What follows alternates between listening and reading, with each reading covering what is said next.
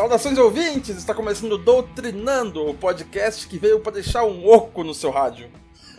tu tá louco? Isso nem vai pro rádio, velho. Ah, mano. Desculpa então aí, velho. Então, vamos transformar o Brasil numa Venezuela, velho? Mano, só se der pra gente soltar o Lula e nomear ele imperador do Brasil bolivariano, tem como? Aê, tem sim, vamos lá, então, bora. Vambora. Demorou. Então, eu sou Leandro Alexandre, vocês podem me chamar de paulista, não preciso repetir que eu sou historiador, mestre em desenvolvimento, vocês estão aí me conhecendo. Quem quiser me adicionar lá no Twitter, leandro.alexandre, com D mudo no final. Isso aí, e eu sou o Jean Ruschel, professor de História e de Filosofia, mestre em Educação das Ciências. Me adicione lá no Instagram, arroba profgiano. Não uso Twitter, não, não uso. Então só no Instagram mesmo, arroba prof, underline giano. É isso aí. E olha só, temos uma novidade, né, Leandro? Isso aí. É, quem quiser aí também, né? Quem quiser, não. Tem que fazer.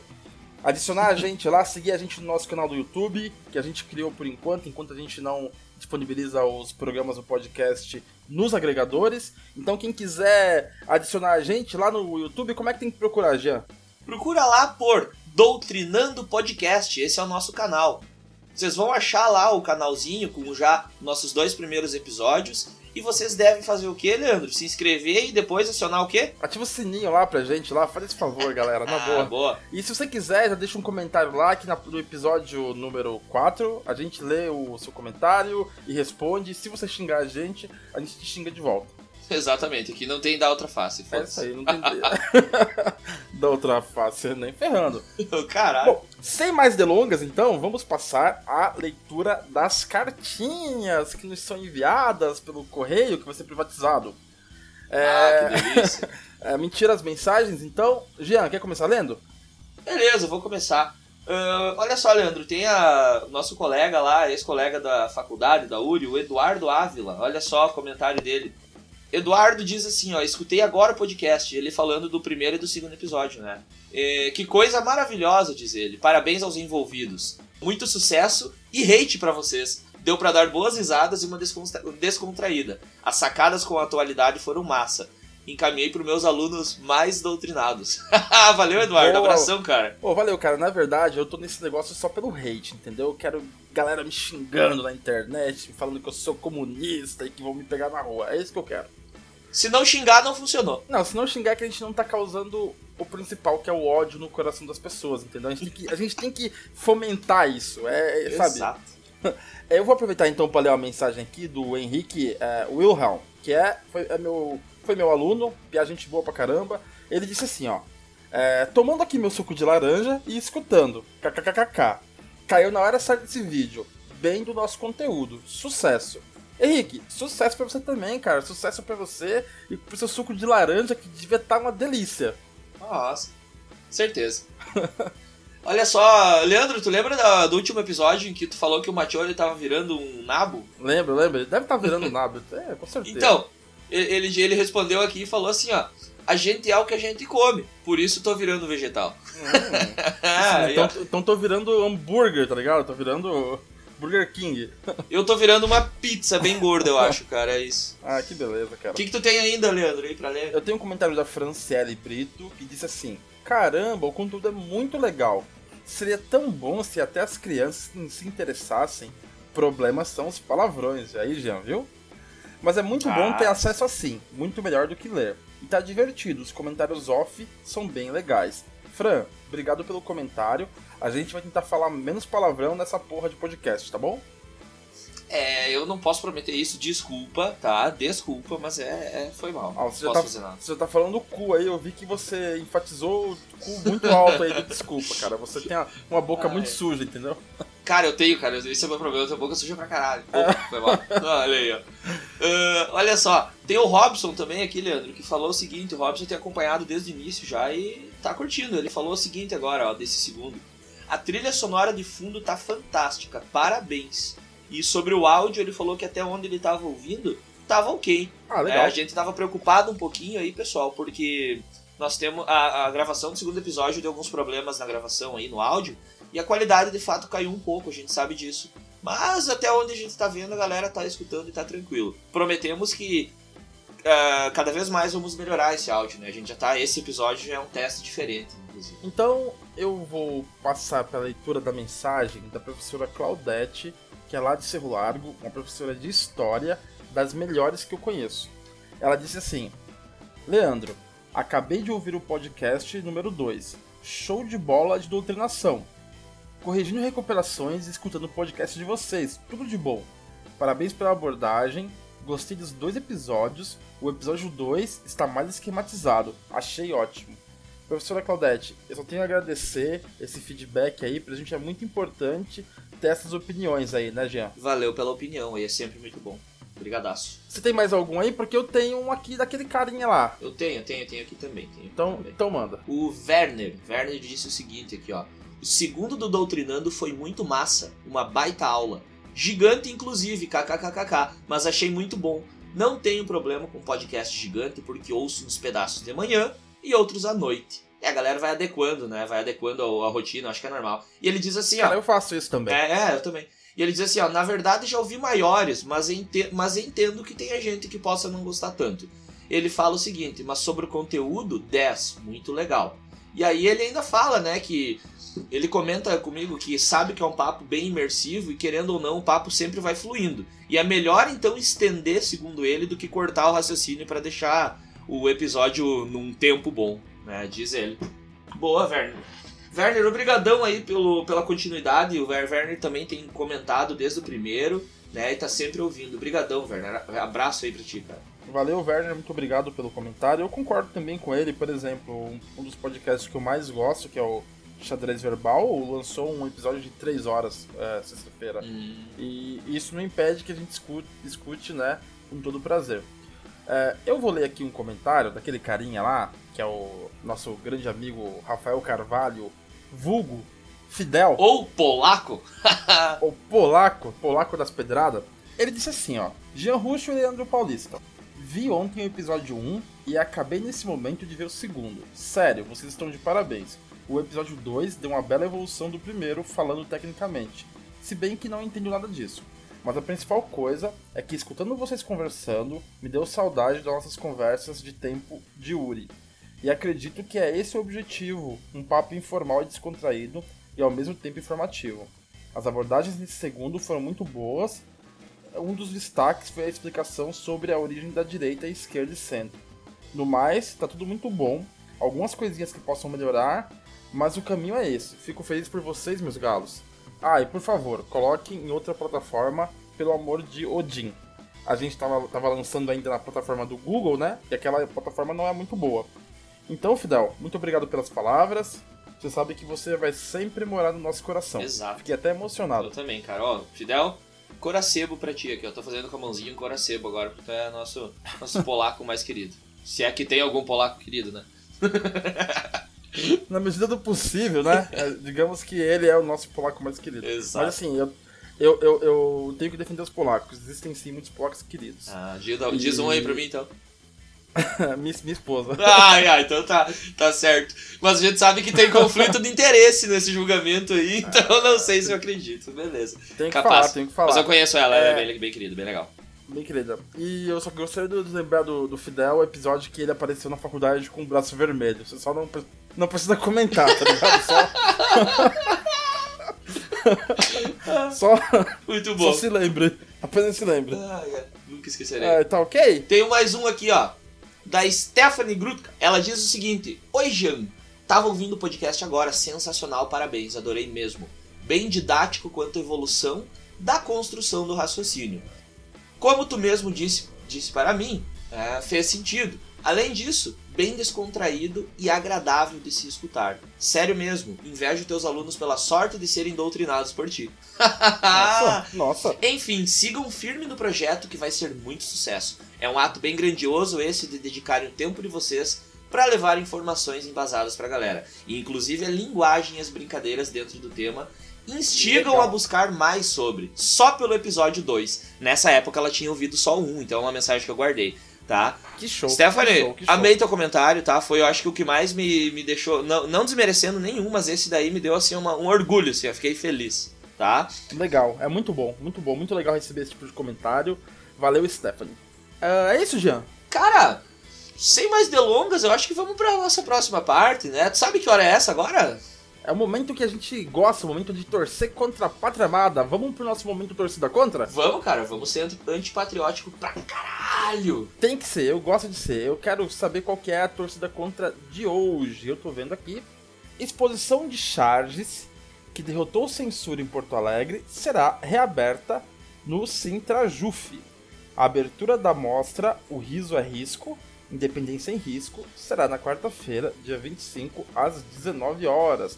E essa é uma matéria do jornal Brasil de Fato, que é um jornal bem isento, do dia 24 de setembro de 2019, Jean. Cara, então, olha só, velho. Esse daí é um fato que me chamou muita atenção. Eu ia até ler isso no nosso primeiro episódio, ou segundo, ou sei lá, mas enfim, ficou, foi passando, é uma notícia do mês de setembro. Mas é muito importante, cara, pelo seguinte, olha só eu a gente acaba hoje banalizando muitas coisas, a gente tá numa época que cara, se cagarem na boca de alguém em rede nacional, o pessoal não vai fazer mais nada, tá? Eu acho que a indignação tá difícil de aparecer aí, ela tá muito seletiva. E assim. É isso que, isso que eu ia falar, eu acho que ela tá seletiva, né? É. E, e olha só, cara, a gente fala muito em ditadura militar, que é a época da censura, não sei o quê. Mas, mano, olhando por essa perspectiva, a ditadura é agora, mano. Olha a censura. Censura. O que, que aconteceu, Leandro? Ali a, a, notícia que tu leu é uma notícia que mostra uma vitória aí, de certa forma. Uhum, Mas uhum. uma vitória a partir do quê? A exposição O Riso é Risco, Independência em Risco, é uma exposição de humor, de charges, de artistas que dedicam sua vida para isso, que sempre fizeram críticas aos governos, no plural sempre houve crítica e charge do Lula, da Dilma, do caralho a quatro. Só que agora uhum. parece que não dá para citar o Imaculado, né? O, o Deus, é o, mito. o delícia, mito, o mito, mito, mito, né? mito, mito, mito, mito, mito, Ninguém pode falar dele. Então a, a Câmara, a presidente da Câmara, a vereadora Mônica Leal, do PP, ela lá em Porto Alegre, ela acabou, ela acabou com essa charge, essa charge que ia durar alguns dias, essa charge, essa exposição, ela, ela não durou nem 24 horas. Os caras entraram lá e fecharam, mano. Por quê? Tá falando mal do presidente. Palavras dela. É. Então, Cara, é... eu, eu fico muito. Só, só, Pode falar. Não, só um comentário aqui, porque a galera tem que saber o que é censura, né? Censura é quando você impede alguém de se expressar. Então isso é muito grave. Exato. E, cara, é, eu achei isso assustador, sabe? Isso me lembra muito aquele caso do do Felipe Neto também, que não vamos entrar em mérito de quem gosta dele ou não gosta, quem vê vídeo ou não vê, mas eu achei louvável a atitude dele na questão dos quadrinhos lá da HQ, daquele evento. Da Bienal, da Bienal do Livro. Da Bienal né? do Livro, né? Então, uhum. o que, que aconteceu para quem não sabe? O, o Crivella lá começou a bostejar e também a censura pegou forte, os caras entraram para recolher livros lá. Os livros deveriam ser embalados, esses livros que teriam uma temática LGBT né? E embalados com uma capa preta, né? Mostrando um perigo com uma advertência ainda. Parece maço de cigarro, sabe? Então. Ó, primeiro, primeiro que eu acho que o cara que tem o nome de Crivella nem deveria ser levado a sério. Não, né? Começa também não é. Não. Mas... Porra, Crivella, Crivella é o caralho, né? e aí o Crivella, então, de certa forma, eu tiro o seu pela culatra do Crivella, porque o Caravela? O Caravela, o Felipe Neto foi lá, comprou todos os livros, todos os livros e distribuiu gratuitamente. E aí continua a censura, Leandro, pelo seguinte, mano. O, ele começou a receber ameaças, ele dispo, uh, expôs isso para todo mundo em redes, em, nas redes sociais e começou a receber ameaças de todas as formas, sendo que ele tirou, teve que tirar a mãe dele do país. Tu imagina o nível da coisa. Então, assim, é, ó. Eu li isso, eu li A isso, ditadura, isso. mano, é agora se a gente não se ligar, agora. velho. É. Então. E, e, cara, é assim, ó, e assim, é isso mesmo. Só que eu acho que lá no fundo, cara, lá no fundo, assim, o que é que tá acontecendo aqui? Nesse caso é muito claro de ver. Hum.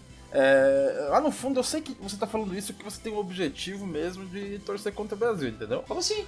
Porque é o que acontece, assim, ó, você fica ah. falando esse negócio de censura, censura, que na verdade o que você quer mesmo é incentivar as crianças a fazer sexo Ah, vai se fuder, cara. Não tem nada a ver. Você tem que falar, cara, o, o, a realidade, entendeu? Você fica querendo criticar a censura, mas no fundo mesmo você sabe que todo historiador é esquerdista, entendeu? E o que você quer mesmo é ensinar as crianças a fazer sexo gay. Ah, vai se então, ferrar, velho. Se, se contém aí.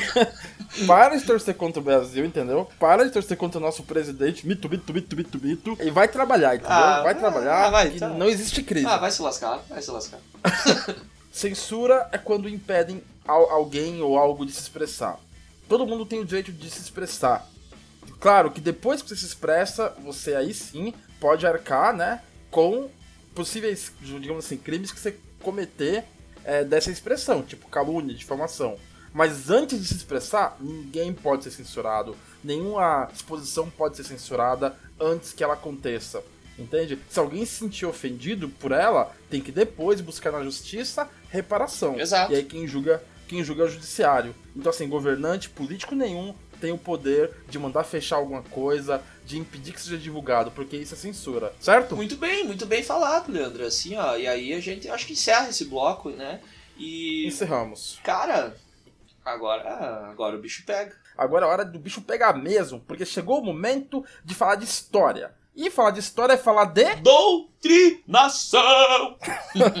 Exatamente, vamos falar de doutrinação. A doutrinação desse episódio é, de novo, Revolução Francesa, mas aí já é a última parte, né, Jean? Exatamente, cara. Finaleira, finaleira. Finaleira da, da Revolução Francesa, a gente começou lá, a gente teve o primeiro episódio que falamos sobre as causas, depois a gente teve o segundo, que a gente avançou um pouquinho mais, e esse aqui a gente quer arrematar essa doutrinação de Revolução Francesa, então quem gosta de história, abra bem os ouvidos, presta atenção, porque vai começar. É, Jean, você quer dar uma relembrada aí, mais ou menos do que a gente falou no episódio passado? Quer falar alguma coisa aí? Manda bala aí. Sim, sim. Olha só, Leandro, eu acho que cabe lembrar então de início as causas, né, cara? Porque a gente já falou, tinha causa estrutural, causa conjuntural. Mas o, o, o que a galera tem que lembrar agora, quem embarcou nesse terceiro episódio aí, é que tem que saber o seguinte, cara. Estávamos num momento assim que, ah, política, modo de vida, sociedade, organização, tudo era fundado nessa ideia do absolutismo, né? Então temos um rei com poder absoluto, temos uma, um antigo regime, o nome de todo esse conjunto é chamado antigo regime, né? A gente tem bastante problemas na França no sentido econômico, tá? A gente tem uh, safras ruins acontecendo, fome aumentando, um rei entra, uma merda, um rei intransigente, né? Então só podia dar revolução. Era uma coisa que vinha de tempo já essa revolução. As causas, então, elas são antigas e também são imediatas, né? É isso. E aí começa o processo revolucionário, né? E o processo revolucionário vai começar porque, como o rei não consegue resolver sozinho esses problemas da França, né? É muito problema. Ele é aconselhado lá pelo Necker a convocar a Assembleia dos Estados Gerais, crente que ia dar tudo certo. Mas, já na Assembleia, os, deputados, os deputados do terceiro estado, eles se rebelam, né? Primeiramente porque eles queriam voto por cabeça, porque eles eram maioria. Uh, não tendo aceito essa reivindicação, eles aí se rebelam mesmo e fazem o famoso juramento uh, do jogo da pela, né? O de Paume. E eles fazem esse juramento, dizem que só vão sair daquela sala quando a França tiver uma constituição. É claro que Paris pega fogo, é claro que a notícia dessa revolta chega aos ouvidos da galera, da população, dos camponeses, dos sanculotes. E o que acontece? A galera vai pra rua, e aí, em 14 de julho, né, de 1789, ocorre a queda da Bastilha. É, um momento simbólico bem importante, né? Uh, e a partir daí a gente entra na primeira grande fase da Revolução, Leandro, que é a parte da Assembleia Nacional, né, que vai de 89 a 92, e é pautado pela grande disputa política, né? É, uma, é um momento pautado por um debate político bem grande entre grupos preponderantes, que são os girondinos e os jacobinos. Temos os girondinos, os jacobinos e a galera planície, o pântano, que são os isentão da galera que a gente já disse. Mas, né, os girondinos cabe lembrar que é a alta burguesia, é o pessoal da direita, né, é a galera então que quer uma revolução apenas política, né, falando num termo marxista aqui, Enquanto os jacobinos eles querem uma revolução de fato social, daria para dizer assim, pensando pela crítica que o Marx é. faz, né? Eles querem uma revolução social. É. é a esquerda, os jacobinos são a esquerda, os representantes do povão e da baixa burguesia. E aí, só uma, uma, uma colocação uhum. aqui, Jean, rapidinho. cabe aqui salientar que os jacobinos são a esquerda, não é com referência à esquerda de hoje. É porque eles é. sentavam é. na esquerda. Então, é que a galera hoje se refere a eles, porque eram os mais radicais, vamos dizer assim. E os girondinos eram à direita porque sentavam na direita. Então, a direita de hoje que, que se refere a eles, porque a direita é um pouco mais conservadora. Exato. E aí, assim. depois dessa, desse grande processo de luta e disputa ideológica aí, é, acontecem algumas coisas interessantes nesse momento. O primeiro documento que a Revolução Francesa produz é a Declaração dos direitos do homem e do cidadão, né? Que nessa declaração, é, em resumo, essa declaração ela abole os direitos de nascimento. Ela diz: todos são iguais perante a lei. Não existe isso de ser nobre e de ser plebeu. Ninguém, por ser de família A, B ou C, é mais importante é, do que o outro, entendeu? Se você é da família Temer, ou se você é da família Bolsonaro, ou se você é da família Silva, não interessa. Todo mundo é igual perante a lei. Então, esse documento aí vem para reafirmar essa questão. Certo. E aí, depois desse momento aí, a gente tem ainda dentro, dentro desse, dessa época da Assembleia Nacional, que é a fuga do rei e da família real. Tentativa, na verdade, né? Tentativa frustrada, porque no dia 21, então, ele é pego e é preso na cidade de Varanes, né, que para nós é uma divisa aí entre França e a, e a Áustria, né? O rei ele tenta fugir com a família dele, e porque ele estava obviamente confabulando ali com as outras monarquias para tentar retomar o seu poder. Era interessante para ele e para as outras monarquias que ele retomasse o poder. Mas ele é pego, ele é denunciado aí e aí ele vai ser preso. Cabe lembrar do nosso personagem histórico que a gente inventou, que é a quem? A véia! A véia de Varane. Varane. Ô, cara, ah. mas deixa eu te falar uma coisa. Deixa eu te falar uma parada. Eu fui ler, cara, eu fui ler mais ou menos detalhadamente como aconteceu isso, cara. Porque foi, foi muito, muito azar, meu. Foi muito na cara do gol. E aí, sabe o que, que, que, eu descobri? Eu descobri que, assim, eles planejaram muito bem a fuga do palácio lá das Tulherias, né? E o que aconteceu, cara? O rei, que era meio burrão, ele relaxou. Ele deu ordem pra carruagem pra ir mais devagarzinho e aí, porque ele queria ir conversando com os camponeses, aí de vez em quando ele descia, daí ele lá trocava uma ideia com o pessoal, queria saber, ah, como é que tá o plantio, como é que vai ser a colheita esse ano. E é isso, cara, a véia viu vacilão, ele aí nesses momentos vacilão. aí. Ponto pra véia de Varane. e o que que acontece? É menos um ponto pro Luiz 16. O que no caso, esse ponto não ia valer nada para ele depois, né? Porque morto não, não soma nada mesmo, né? É, eu, eu, acho que depois ele ia ficar meio sem cabeça para poder pensar nessas coisas aí. Total. Mas enfim, aí assim, obviamente que depois que o rei vai, vai preso, né, a situação toda acaba degringolando. Em 1791 é proclamada a primeira Constituição da França, uma Constituição burguesa, né, porque até esse momento quem dominava a Assembleia era a facção girondina, formada pela alta burguesia, que entre outras coisas vai, tra vai trazer ali é, os fins dos privilégios, claro, mas o voto censitário. Por que censitário? Porque a alta burguesia não queria que o povão votasse, não queria que o povão expressasse seus interesses ali. Porque é bom lembrar que a Revolução Francesa foi um processo que saiu do controle. O que a burguesia queria era que ela tivesse terminada ali, naquele momento. 1791, a França vira uma monarquia constitucional, continua tendo um rei, mas que tem leis, que o rei respeita as leis, que o rei se submete à burguesia. Mas não foi isso que aconteceu, né, Jean? Não foi não, porque logo a gente entra na segunda fase da Convenção Nacional, então, né?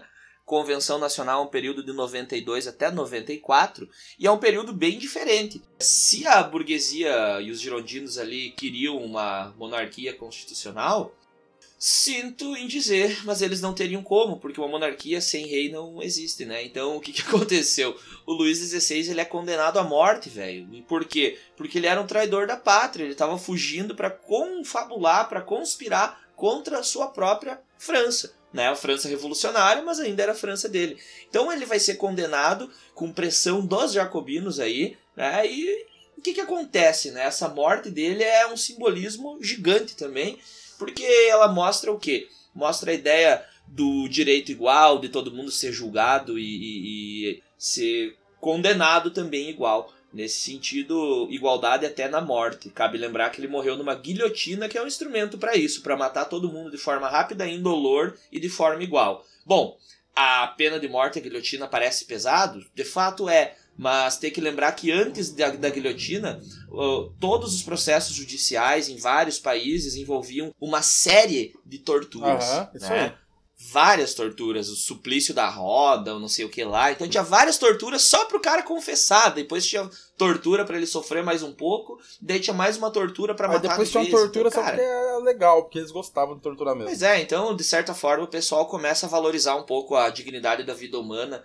inclusive na ideia, na ideia, na ideia da morte, né, cara? Então... Eu acho que eles valorizam a dignidade da vida, mas assim, não valorizam necessariamente a vida. Porque se tiver que matar, eles vão matar. É. Né? De, uma, de uma maneira, de uma maneira assim, vamos dizer. É engraçado falar isso, né? Sim. Matar de uma maneira humana, né? Pois é. É, é contraditório isso. Na verdade, isso daria uma discussão é, até filosófica gigantesca, né? Claro. É, mas assim, não deixa de ser muito contraditório, que eles vão querer assassinar as pessoas de uma maneira humana. Eu vou te matar, mas é de uma maneira humana. Relaxa É, aí. mas tu sabe que assim, ó, ah, se tu tirar a ideia da morte aí, isso faz, fica mais fácil de entender. Digamos que o a morte no caso é, é o final ali, né, cara? É a tua pena. Mas Aham. se a gente discutir fora da pena de morte, de outra forma, né? A pena é ser preso. Bom, a pena não era igual pra todo mundo antes. E, me- Ah, e mesmo ah, não, e mesmo assim sendo igual, tu era torturado, outros não eram. Aham. Como tu mesmo falou, uns eram enforcados, outros tinham uma decapitação mais justa ali, né? Enfim. Então, Mais honrosa, né? Vamos É, dizer assim, né? então, de certa forma, o, o morrer igual, acho que é, É. interessante. Só que o morrer é o que pesa pra nós, porque obviamente a gente não concorda com essa ideia, né? Eu acho. Mas assim, co- continuando então aqui o, o- no período da, da, da, da Convenção Nacional, que é quando a, a França ela deixa de ser uma monarquia e vira uma república, é, é promulgada aí a segunda Constituição francesa. E essa Constituição ela vai ter a cara dos jacobinos. Se a primeira Constituição teve a cara dos girondinos, a alta burguesia, a segunda vai ter a cara dos jacobinos, que é uma pequena burguesia né? É, vamos dizer assim, uma esquerda mais radical, mais progressista. A marca dessa Constituição, entre outras coisas, a questão da educação gratuita, da reforma agrária, é, da abolição da escravidão, a marca dessa Constituição é a extensão do voto a toda a população, o que a gente chama de sufrágio universal. Massa. Ah, cabe lembrar que, apesar disso tudo, a França começa a ter problemas aí, porque não é todo mundo que quer essa ideia progressista, não é todo mundo que concorda com isso. E tem que entender que dentro da Convenção Nacional teve um período chamado de terror, um período bem forte, um período bem violento, controlado com mão- mãos de ferro pelo Robespierre. E o Robespierre, Leandro, uma curiosidade aí, ele mexeu em muita coisa, inclusive na questão religiosa. Tu comentou, né, no episódio passado sobre a questão do calendário, né? Lembra? Aham. Sim, Pois é. sim. Mas ele não mexe só no calendário. Ele abole a religião. Abole, né? Ele chega e faz assim, ó. A partir de agora a gente vai ter o quê? Ah, Vamos comemorar o Ser Supremo. E o Ser Supremo, ele nada mais é do que a ideia da razão. Depois ele vai chamar de Deus a da razão, inclusive. Né? Então ele cria um Deus que não é religioso em nome da razão, da racionalidade. E cara, é extremamente estranho, porque aí, nesse momento é o auge da loucura dele, em que até os aliados dele pensam, meu, o que, que ele tá fazendo?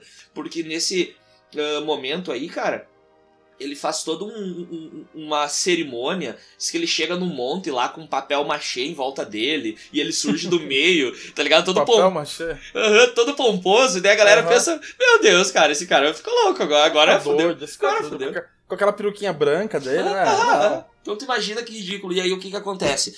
Isso para as ideias mais progressistas e radicais do iluminismo é legal, mas para uma França que é católica é horrível. Então estoura aí, por exemplo, a revolta da Vendéia, que são monarquistas e são católicos, o oeste inteiro da França, né? O oeste inteiro é um exagero, mas boa parte do oeste da França é, é um local então de conflito interno, conflito de um local de guerra, tá? Em que a França vai ter que lidar com uma guerra interna justamente por causa disso. Monarquistas católicos estão revoltados com essa mudança brusca. Uma revolução sempre é brusca, então isso acabou meio que cutucando a onça com vara curta, né? E a gente também vai ter, não podemos esquecer, das coligações estrangeiras que a todo momento estão ameaçando a França. Então, o que é o terror nesse contexto?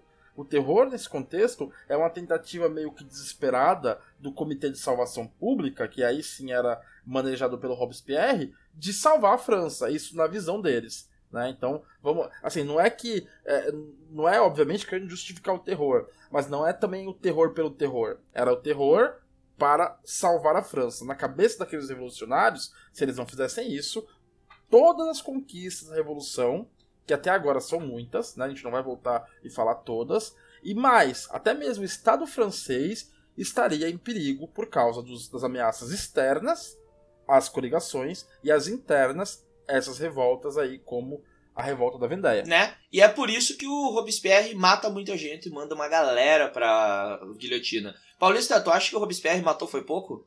Cara, é engraçado, cara. Eu acho que. Sim, cara, acho que ele mata um pouco. Não, brincadeira. Não, não sei. Cara, eu não sei. Eu, sabe que eu fui ver de novo o filme do Danton, cara, que eu tinha recomendado é, na, no último episódio, eu, eu, entre minhas recomendações. E aí.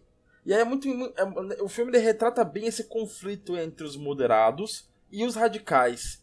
E os moderados falam o tempo inteiro: olha, a gente não quer a política do terror, a gente não quer viver numa França onde irmão desconfie de irmão. E o Robespierre a todo tempo fala assim: é, é sustenta que isso é necessário para proteger os avanços da revolução. Então, eu não sei, cara, é, é uma questão política muito, muito complicada. Assim. É. Eu só sei que essa onda de morte, essa onda de terror, faz com que o Robespierre ele vai perder muito apoio, né? E aí ele vai sofrer um golpe, chamado do golpe de 9 Termidor. Termidor é julho, mês de, do, de calor. Ele vai ser deposto e vai ser executado na própria guilhotina que ele mandou tantas pessoas serem executadas. Isso quer dizer o seguinte: quer dizer que o mundo gira, porque ele não é plano, o mundo dá volta, o mundo é uma bola. Então o mundo gira, cara. O cara mandou várias pessoas para ser executado na guilhotina. O que vai acontecer com ele? Vai ser executado na guilhotina também. Leandro, o mundo gira. Só não percebe isso, sabe quem? Quem ainda não tá bêbado. Mas é cara, isso, galera, é isso. Eu, eu, vou rir, eu vou rir em consideração, tá? muito boa, cara, muito boa, mandou bem. Pô, cuzão, o que, que é isso, cara? Tem que, tem que erguer os brother, tem que erguer os brother, ah, cara. É, por isso que eu tô rindo. Ah, mas daí se tu cara, conta que é em consideração, não tá erguendo, caralho. Ah, desculpa. Eu tô, então vou, vou rir sinceramente. Pô, agora sim. Muito agora sim. Agora, agora eu me senti convencido. Bom, feita então aí essa, essa retrospectiva, vamos então, vamos então, agora falar bem sério, vamos então para o assunto deste episódio. A gente começa esse episódio quando os jacobinos perdem o poder, afinal de contas, eles abusaram desse poder na figura aí do Robespierre. E aí começa a fase do diretório, que é esse período onde a alta burguesia reassume o comando da revolução. Aquela mesma alta burguesia que tinha é, promulgado a primeira Constituição, ainda na Assembleia Nacional. Então, é os girondinos é, que assumem essa parte do diretório. Eles vão, primeiramente, revogar essas medidas populares que a convenção tinha tomado, por exemplo, a questão da educação gratuita, a questão do voto universal, eles vão regredir para o voto censitário. E aí, eles vão fazer isso através da Constituição de 1795. Não vão perder a conta. Já é a terceira Constituição revolucionária. E a segunda republicana, né? E a segunda republicana, Jean, bem, dito muito bem, porque a primeira institui uma monarquia constitucional. E nessa Constituição de 1785, é óbvio que vai ter o quê? O voto censitário, como eu já falei. Esse diretório vai se organizar politicamente em cinco diretores, tá? É, que são que vão, que vão ser ali o poder executivo e mais duas câmaras, que vão ser o Poder Legislativo, que vai ser o Conselho dos Anciãos e o Conselho dos 500. Então, assim, teve toda uma questão de crise interna nesse período, tá? Porque não é querer puxar a brasa para um lado ou para o outro, mas os girondinos. os girondinos, eles assumem o poder, mas eles, cara, olha só, eles estão querendo manter a situação, estancar a revolução. E sinceramente eles não sabem muito bem o que estão fazendo ali naquele momento, cara. Tá? Eles achavam que sabiam, mas enfim, acontece toda uma insatisfação popular, porque obviamente, bom, já explicou, né, uhum. cara? É aquela questão do voto, ele começa a cortar a participação de todo mundo, o povão começa a ficar relegado, então, a, né? Olha, olha, acho que você tá puxando a brasa aí os esquerdistas, cara. Eu só tô falando. Ah, beleza, então eu tô também. é, e assim, o pior, é, pior de tudo é o seguinte, Leandro, olha só, cara. Porque, tipo, tem uma insatisfação popular. Daí tu pensa, ah, claro, é um governo de direita, então a galera já vai ficar meio assim. E só que, cara, eles também entram em crise econômica, tá ligado? Então, o que se, Você tá querendo dizer, você tá querendo dizer que o povo não gosta de governo de direita? É, acho que é, no final das contas, quando eles se ligam, né? quando eles descobrem, né, que eles foram enganados, né? Exato. E o não, o foda de tudo isso é o seguinte, eu entendo que, bah, certo tipo de política prioriza certo tipo de decisão e tudo mais, então, obviamente eles largam um pouco a questão popular e social, e essa ideia de que a alta burguesia vai assumir uma postura mais econômica, é a ideia, né? É o, o, que se espera. Eles também falham nisso, cara, porque eles entram numa crise econômica bem forte, tá? Aí vai ter uma série de questão complicada aí. Uma delas é a questão da conspiração dos iguais. Em 96 já acontece. Né? O, o François Nobel, Noël Babouf, né? chamado também de Graco Babouf, ele é o líder de uma conspiração aí, então, que pretendia, de certa forma, tomar o poder né, reavendo então aqueles ideais que são, na verdade, dos jacobinos, né, um ideal mais de esquerda. É, e eles pretendiam uma igualdade não só política, mas também econômica. Eles tinham, eles tinham uns projetos aí que a gente pode dizer que é a raiz do que vem a ser o socialismo depois, tá? Porque o próprio Marx vai olhar para esses caras desse período agora, tá? Esses primeiros socialistas, então, né? Que vai ter o Babuf, vai ter o. o Ô, Jean, ah.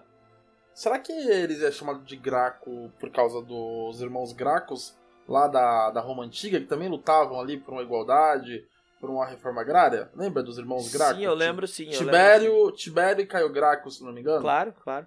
Eu não sei claro. se é por isso, mas tem uma relação legal aí, dá para lembrar, né? Faz sentido, né? Pode Faz ser sentido. que seja, né? E o que que acontece, cara? O esse desfecho, enfim, da, dessa tentativa de tomar o poder, né, ela marca o quê? É, é, é, um desfecho catastrófico, né? Porque descobrem a conspiração deles, prendem todos os líderes e matam o, o Graco Babuf.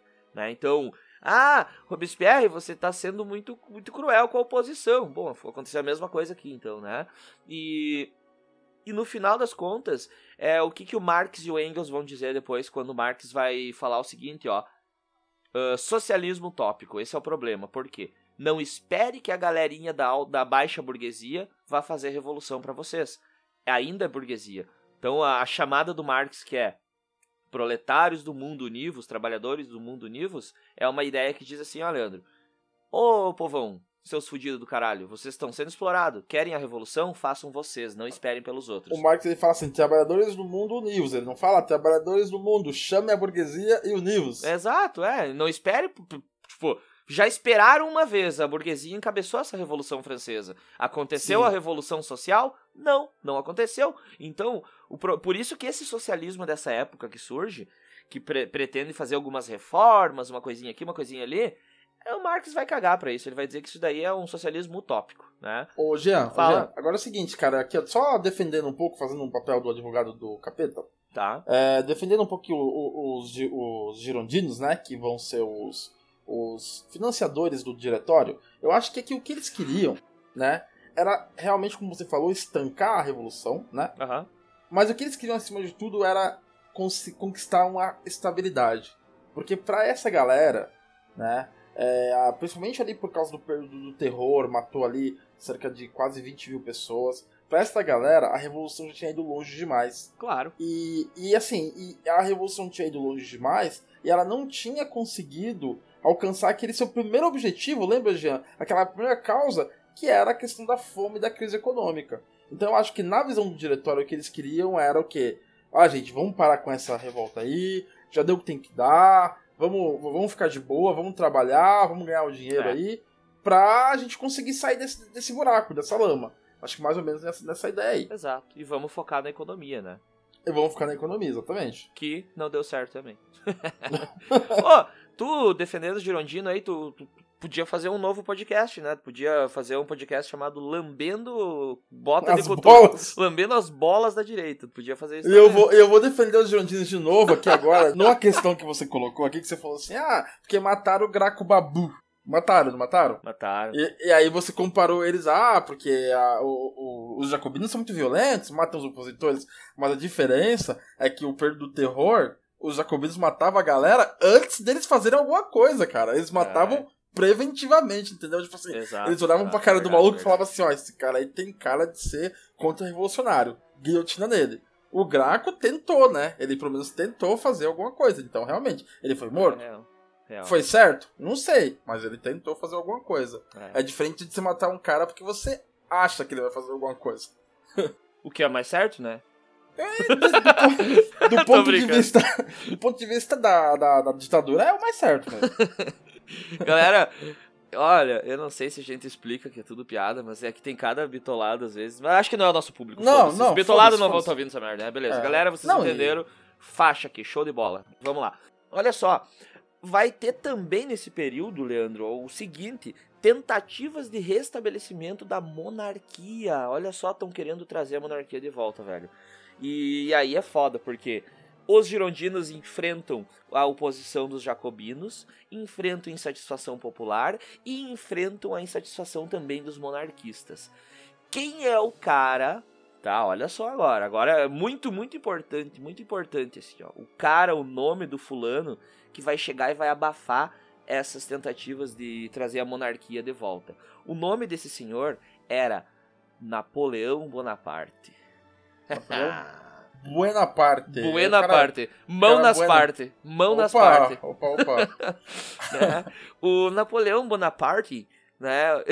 ele fazia o que então? Ele com 24 anos, Leandro, ele já era general, caralho. Ué, eu também, cara. Eu também. Eu jogava lá vários games lá, eu também era general. É, mas ele era de verdade, cara. Sério, sabia? Sabia? É, Verdade, mentira, cara. Ah, Não- não. Ah, e aí, o Napoleão, com 24 anos, já general, ele começou a, a cortar os naipes da galera, começou a cortar as asinhas, ah, fazer revolta, tu, tu vai ver revolta, revolta, fala aqui com a minha espada, fala com o meu mosquete aqui.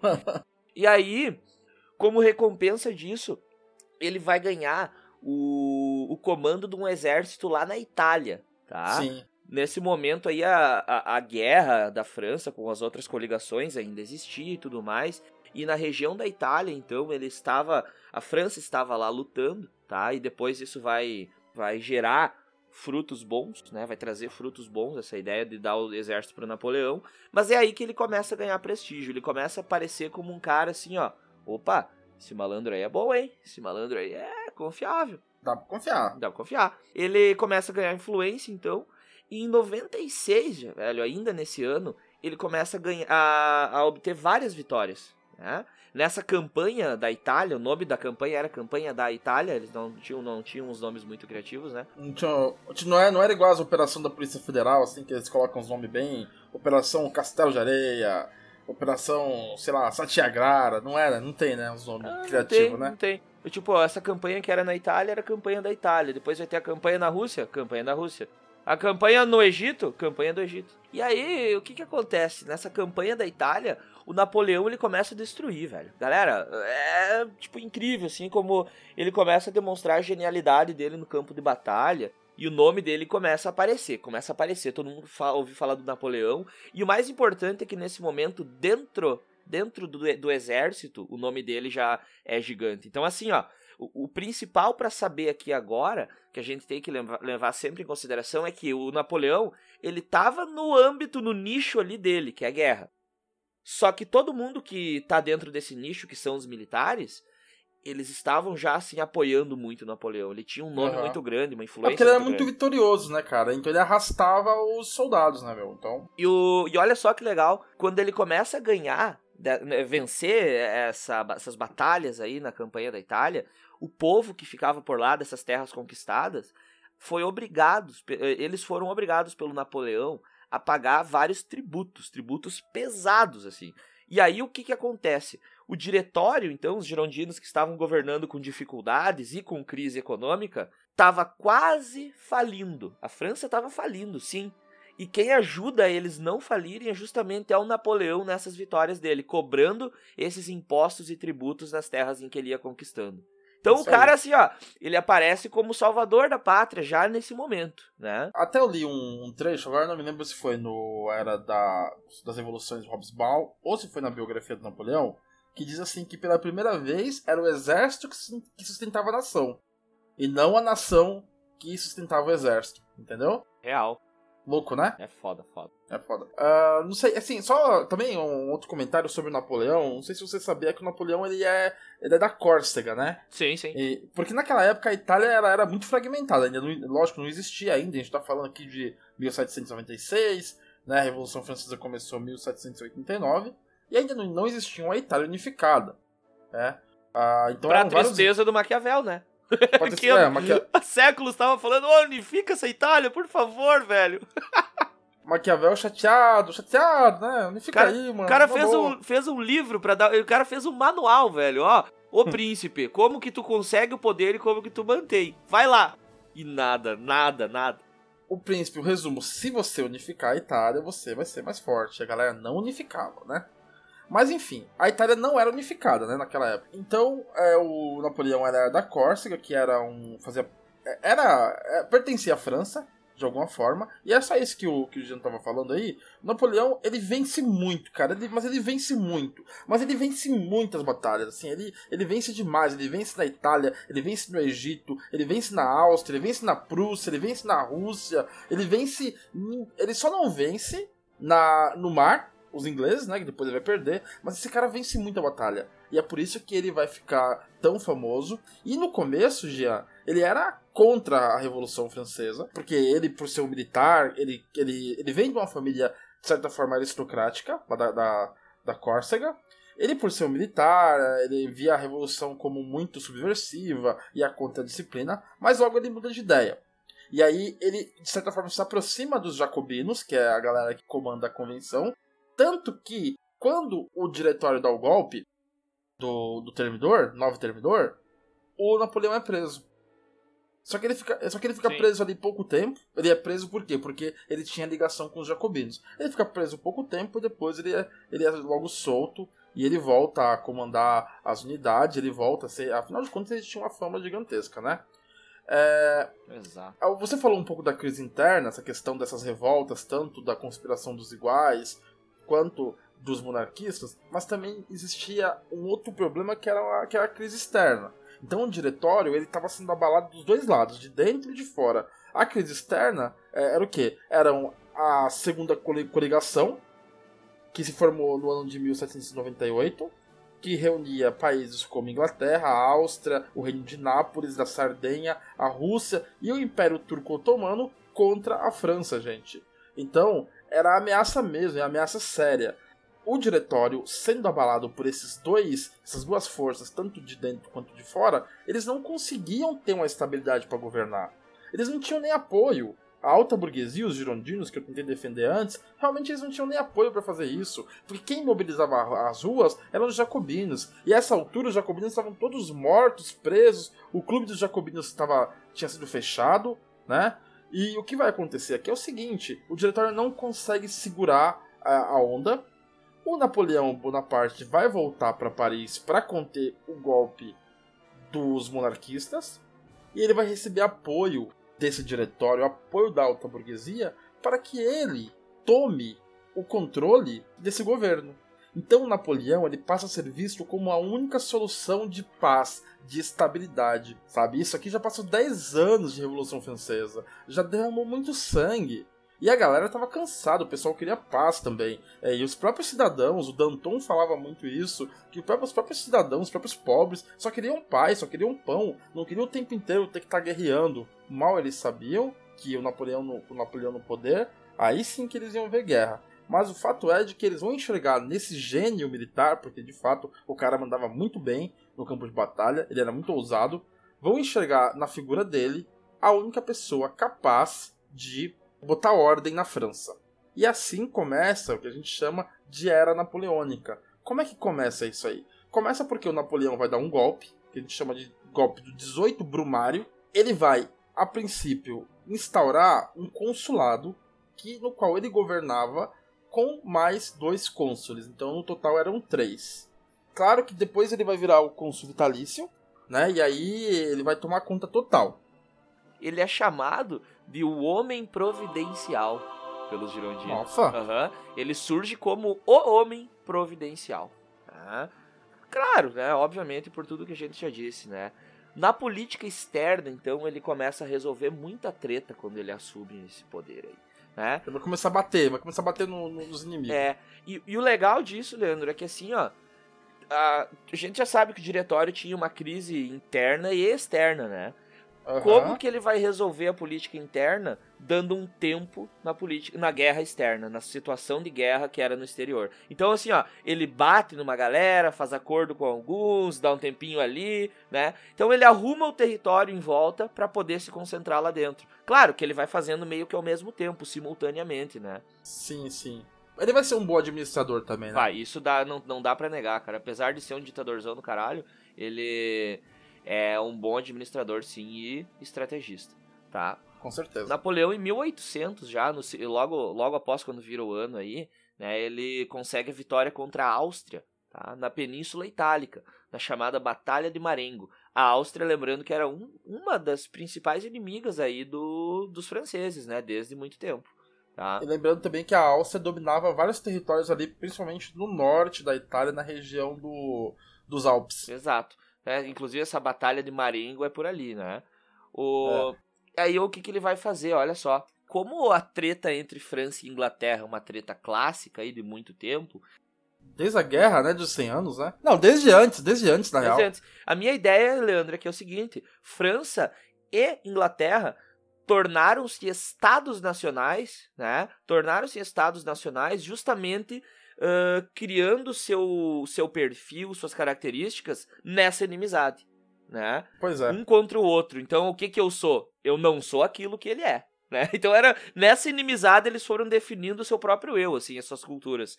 Né? O que é muito engraçado, Jean, porque assim, se você vai pensar na história, né? Aqui vamos devagar um pouquinho, vamos pensar na história desses dois países quem conquistou, quem unificou a, ali as Ilhas Britânicas foi o Duque da, da Normandia. É. Então, assim, na verdade, ingleses e franceses mais ou menos têm origem comum, se você vai ver. É, o que divaga um pouco são os povos mais antigos ali que eu poderia dizer. Mais antigos. Que é. Bretões, né? Isso, que os bretões vão ter toda aquela treta com os anglo-saxões ali e vai formar aquela tal da hectarquia, que são os sete reinos, que eu lembro muito de, ah. de Game of Thrones, inclusive, porque é baseado nisso, né? Sete reinos, então. Ah, tem toda. Eu não sabia, não sabia disso aí não. Exato. Pega o mapa da, da Inglaterra e olha o mapa dos Sete Reinos. Ele, inclusive, ele lembra um, lembra o outro, né? Ah, legal. Show e aí, e, e, já os franceses, eles se formam por um povo muito mais germânico no sentido da palavra, que é os próprios francos, né? Que vai ter, que vai ter relação com o Império Romano, sendo que o povo da Inglaterra sempre é os que negaram o Império Romano. Eles eram aquele ah. povo que mais sofreu com o Império Romano. Os francos chegaram para meter o, a, o pau em cima da mesa, né? Então. Legal, legal. É, eles têm essa. essa um pouco é dessa diferenciação vem daí. Mas realmente é, é, engraçado essa treta dele. Mas eu acho que é muito mais briga de vizinho também, né? Também. Então, assim, bem isso mesmo, né? Briga de território, briga de vizinho, briga de cerca, vamos dizer assim. É. Tem uma série chamada The Tudors, que conta a história do Henrique VIII ali, a dinastia dos Tudors, e mostra muito bem isso. Então tem o rei da França lá na época, um dos Felipe, eu acho, se não me engano, não vou lembrar, foda-se, não sei o nome, tá? Não, não quero mentir. E aí o rei da França, ele e, e o Henrique VIII, eles têm uma treta, então um deles consegue uma joia e o outro fica sabendo. Daí ele tenta conseguir algo muito mais valioso e muito mais bonito, sabe? Naquela rivalidade infantil, inclusive, entre Tipo reis, Kiko, né? tipo Kiko, assim, o é. Chaves tá brincando com a, com a bolinha humilde lá, vem um Kiko com a é. bola dele super mega blaster, Isso né? aí. É, é uma briga bem infantil mesmo, né, cara? Bem infantil. Isso em períodos de paz as brigas eram assim, mas guerra foi muito.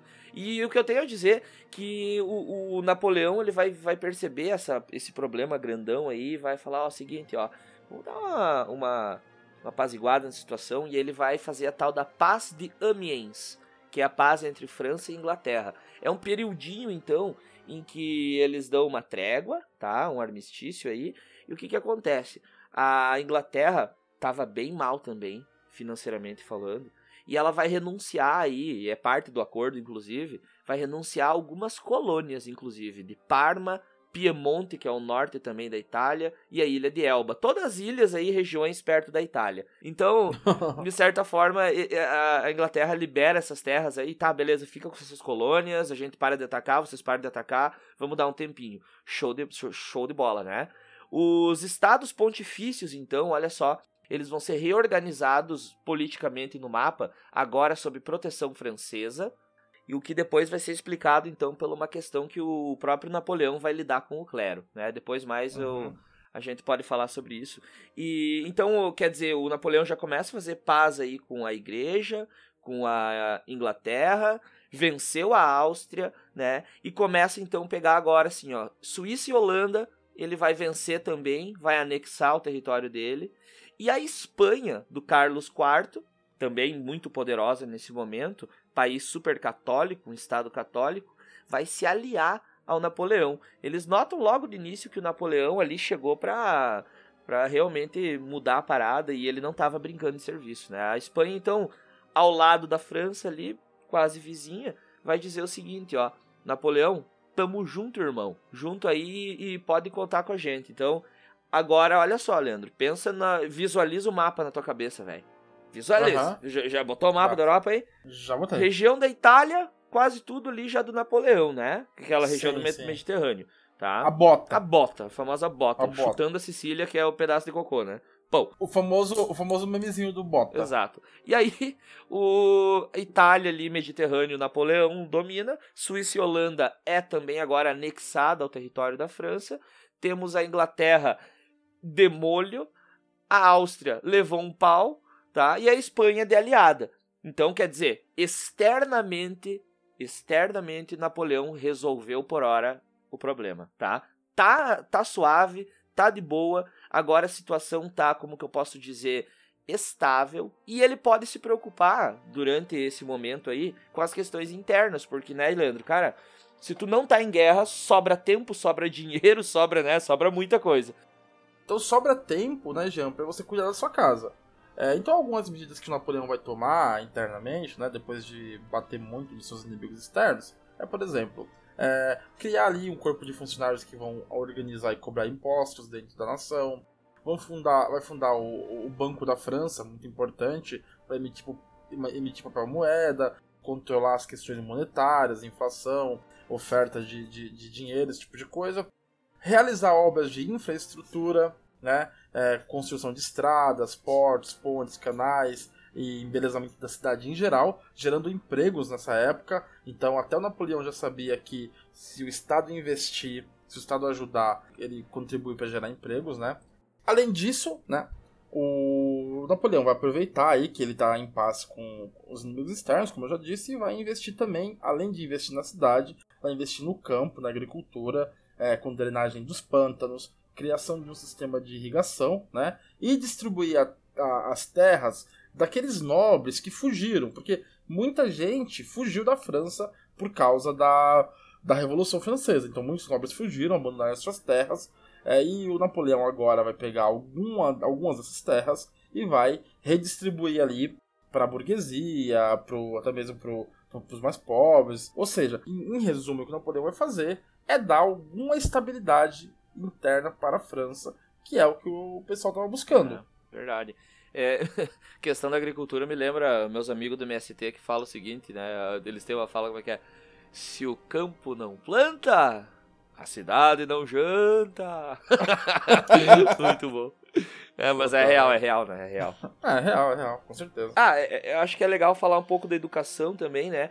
Que ele vai reorganizar aquele ensino primário, Leandro, que tu falou antes que os girondinos meio que cagaram com o lance, né? Tipo, eles uhum. largam, ah, não, não pode, não precisa mais, não é obrigatório, não sei o quê, o, o Napoleão ele reorganiza isso. Então, ensino primário, secundário e superior ele vai reorganizar. Só que vê bem, Leandro, agora, isso é uma questão interessante da educação, quando a gente estuda a questão curricular, a história da educação, inclusive dos países, que uhum. a educação ela sempre serve a algo, isso é óbvio, né? A gente não pode negar. Mas às vezes ela é mais, isso é mais explícito. Então, nesse momento, o, o Napoleão coloca a educação extremamente, tá? Extremamente a serviço do Estado. O objetivo dele é moldar o comportamento político da galera, formar cidadão obediente ao Estado, que vai lutar pelo Estado, que vai trabalhar pelo Estado. Então, é uma visão super estadista né? E a educação vai servir como o quê? Como uma ferramenta mesmo. Ela tem um objetivo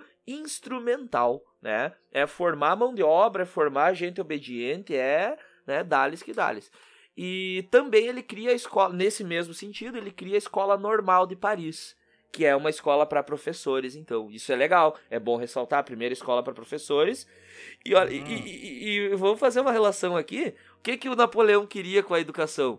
Que doutrinar. Doutrinar? Ele queria doutrinar, cara. Ele cria uma escola pra formar professor que vai doutrinar os, os cidadãos, cara. Então, Ele- Ele cria, ele cria uma, uma escola pra doutrinar professores que, por sua vez, vão doutrinar os cidadãos, entendeu? Exato. Eu acho que esse, esse nosso assunto de Revolução Francesa não podia ter sido, tipo, em outro momento. Esse, pra, pra iniciar o nosso podcast, velho, foi genial, É, né? Foi genial. É que é muita doutrinação, né? não É, tem muito, como, né, cara? muito. Mas eu acho que se a gente vai falar, em todo lugar a gente vai encontrar essa doutrinação aí. Ah, claro. Só uma coisa que eu me lembrei aqui que eu queria comentar é que ali uma das obras que Napoleão vai construir, que até hoje é muito visitado lá na França, é o Arco do Triunfo, que fica lá naquela, Ah, naquela avenida lá na Champs-Élysées, sabe, Jean? Sim, sim. E o Arco do Triunfo vai ser uma das obras que o Napoleão vai iniciar, né? Vai, depois vai ser concluído é, em período posterior à saída dele. Mas o Arco do Triunfo ele, ele serve para comemorar as muitas vitórias ah, do Napoleão eh, na guerra. Já, você já foi lá no Arco do Triunfo, João? Cara, eu tô sempre lá. Capaz, não, não.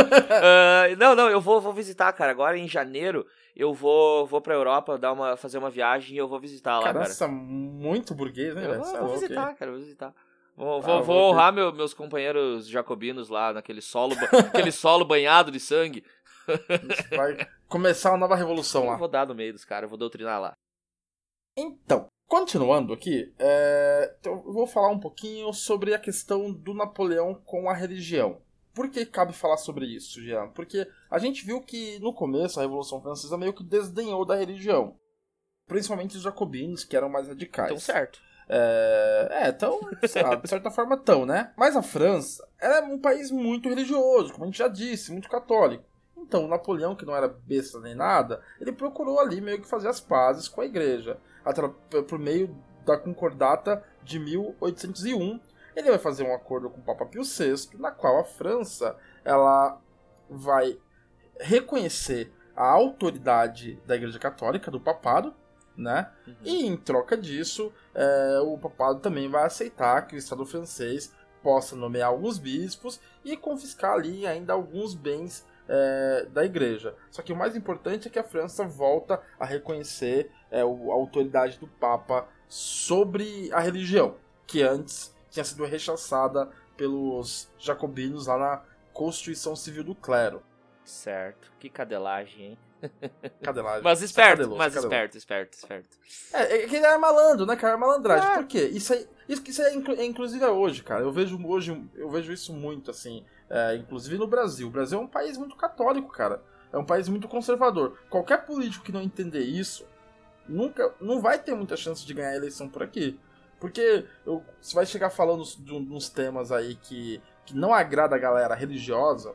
Tudo bem, você vai falar para um nicho, você vai falar para um, um pessoal mais progressista. Mas, de forma geral, o Brasil é um país católico, conservador. Nem diria católico, porque hoje nem é mais tão católico. Mas é um Mas país cristão, é, cristão. cristão que segue os valores do cristianismo. Então, se você vai, por exemplo, defender algumas coisas, nem digo nem defender, se você vai querer levantar algumas discussões, já já vai soar ali como uma afronta à religião. E quem é político, como Napoleão era, vai ter que entender isso aí. Real. Cara, é, é bem colocado isso. Acho que é uma, uma reflexão, inclusive, porque a gente tá falando da era napoleônica, né? E tu falou, ah, ele é malandro e tal. E, cara, é, é bem isso. Na verdade, só tem era aí político malandro. Tu pega Brasil, quem que tem uma era de verdade na história? Getúlio. Getulhão, porque foi malandro. Jogou de todos os lados, né? Então, Ah, e o Lula? O Lula também não foi malandro? cara, o Lula foi por um bom tempo, cara. É, mas. Lula é, foi, foi. foi. Não, tá demais. Sabe aquele negócio tá da- do, do malandro? Malandro, Sim, malandro. sim. O estereótipo do malandro. Estere- É. Aquele estereótipo do Bezerra da Silva, tá ligado? O Exatamente. rabinho, rabinho de galo aqui, toma um corote ali, pá, tá, né, né, gurizada. Né? Mas eu digo assim, ó. Quem, quem jogou bastante aí, e o Lula entra nesse sentido porque ele também jogou bem o jogo, né? Por um bom tempo, pelo menos. E e- esses políticos que mais souberam jogar, mais tempo ficaram no, no, no, no, do poder. poder, né, cara? Então, Tanto que o Getúlio foi de tudo, né, cara? O Getúlio foi revolucionário, o Getúlio foi é, ditador, o Getúlio foi democrata, né? Ele, É. ele foi trabalhista. flertou com o fascismo. Flertou com o fascismo, depois se acadelou pros Estados Unidos, né? É. O cara, ele, assim, era liso, né? Liso. Isso é tipo foda pra caralho. um peixe ensaboado. né? Inclusive, eu, eu já solto aqui, ó, se alguém estiver ouvindo e curtir a ideia, a gente pode fazer um episódio aí, um, uns três episódios também, só de Era Vargas, né, cara? Pegar e. Nossa tem senhora. muita coisa para falar, né, cara? Afogar a galera na Era. Vargas. Mas vamos lá então. Pensando nesse sentido que tu disse aí da religião, dos acordos e tudo mais, né? A gente tem que lembrar que estamos ainda num período, né? Que é o período do consulado, que era ele e mais dois cônsules, né? E, mas quem mais fez foi ele, como já falamos. E então, assim, o que, que marca um monte também nesse período? O que marca bastante é a questão do Código Civil Napoleônico. Ele criou um Código Civil, então, a gente está falando de documento, a gente está falando de documentação, coisas que estão ah, agora afirmadas em lei, então elas ganham um poder bem grande, tá? E, e real, e real, né? Que são algumas coisinhas aí que vão concretizar alguns valores da Revolução de certa forma para sempre, tá? É, assim, ao meu ver, as questões que são trazidas ao- pelo Código Civil Napoleônico, elas são assim fundamentais para entender o que da revolução que ficou firme, o que que se manteve da revolução até agora e o que que vai ser espalhado pela Europa depois que o Napoleão começar a tocar o foda-se, tá? Então nesse sentido, a gente tem assim, ó, uma coisa muito evidente que é a afirmação dos valores burgueses e industriais dessa época. Porque quem chamou o Napoleão, quem fez trato com ele, quem foi, foi lá e deu um abraço no Napoleão e falou: Ô Napoleãozinho, cuida pra nós agora, por favor. Te dou o poder e tu cuida das paradas pra nós. Foi os girondinos, foi a alta burguesia. Então, Exato. né, ele é agora o Napoleão assume o poder pra quê? Pra manter, Pra manter a revolução naquele ponto. Como o Leandro falou muito bem antes, os girondinos queriam estancar a parada ali. Estancar essa sangria, né? Vamos estancar essa sangria. Exato. Né? Essa, E o Napoleão essa frase aí, muito famosa essa frase se enquadra perfeito aí, né? Porque é isso que o Napoleão vai fazer. Ele vai chegar para estancar essa sangria aí e vai, de fato, afirmar os valores burgueses industriais daquela sociedade. A gente costuma dizer que é a igualdade entre os iguais. Por que, que eu falo isso? Olha só, Leandro. No Código Civil vai ser instituído por lei uma superior- superioridade, cara, que é absoluta, assim, ó tanto da ideia do pai dentro da família quanto do patrão dentro das próximas fábricas que vão começar a surgir. Que a, a França ainda não era super industrializada, não era, não era de jeito nenhum, não. mas ela estava andando ali, estava andando, né? Então a ideia do pai no âmbito familiar e do patrão começa a aparecer em leis, né? Em leis Caramba. e, e- e eles são realmente superiores por lei. Né? Vai ter o Código 213 lá que vai afirmar, por exemplo, por exemplo, o patriarcalismo. Diz assim, ó, abre aspas, o marido deve proteção à sua mulher e a mulher deve obediência ao marido. Caramba, hein? Você vê, né? Super machista, super, super patriarcalista. E isso tá em lei agora. Ah, Não vou nem fazer piada com isso. não, aí. não, não vamos, né? Não vamos. Não vamos, não. O Código Civil proibia também a investigação da paternidade. Sabia que não podia investigar? É Não mesmo? podia. Porque isso poderia ãh, trazer uma desconfiança ali sobre a moralidade do homem, então foda-se.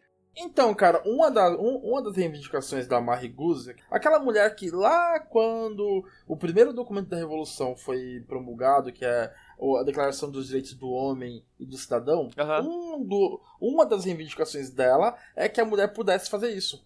Que a mulher, que a mulher puder, pudesse apontar pra um cara e dizer assim: esse cara é pai do meu filho, sem que ela fosse penalizada por isso. Que massa. Você vê que louco, né? Não então, sabia, assim, não sabia.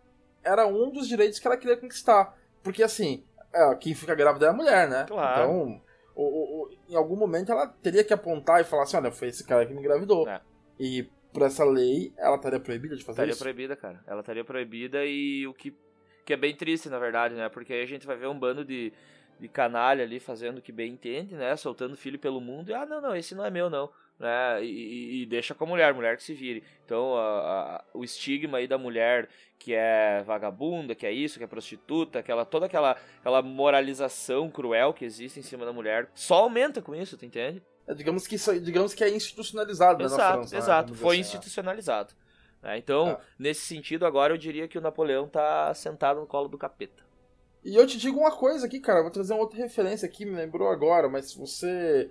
É, se você já assistiu com certeza lá Os Miseráveis. Ah, sim! Genial! Você vai lembrar que a a história da Fantine é justamente isso. A Fantine ela é engravidada por um, por um burguesinho rico e ela simplesmente cala a boca, vai cuidar da vida dela, vai tentar trabalhar pra cuidar da filha dela, e obviamente que ela só se ferra, né? É. E, e não consegue, aí depois vem o Wolverine ajuda ela e tudo mais. Exato.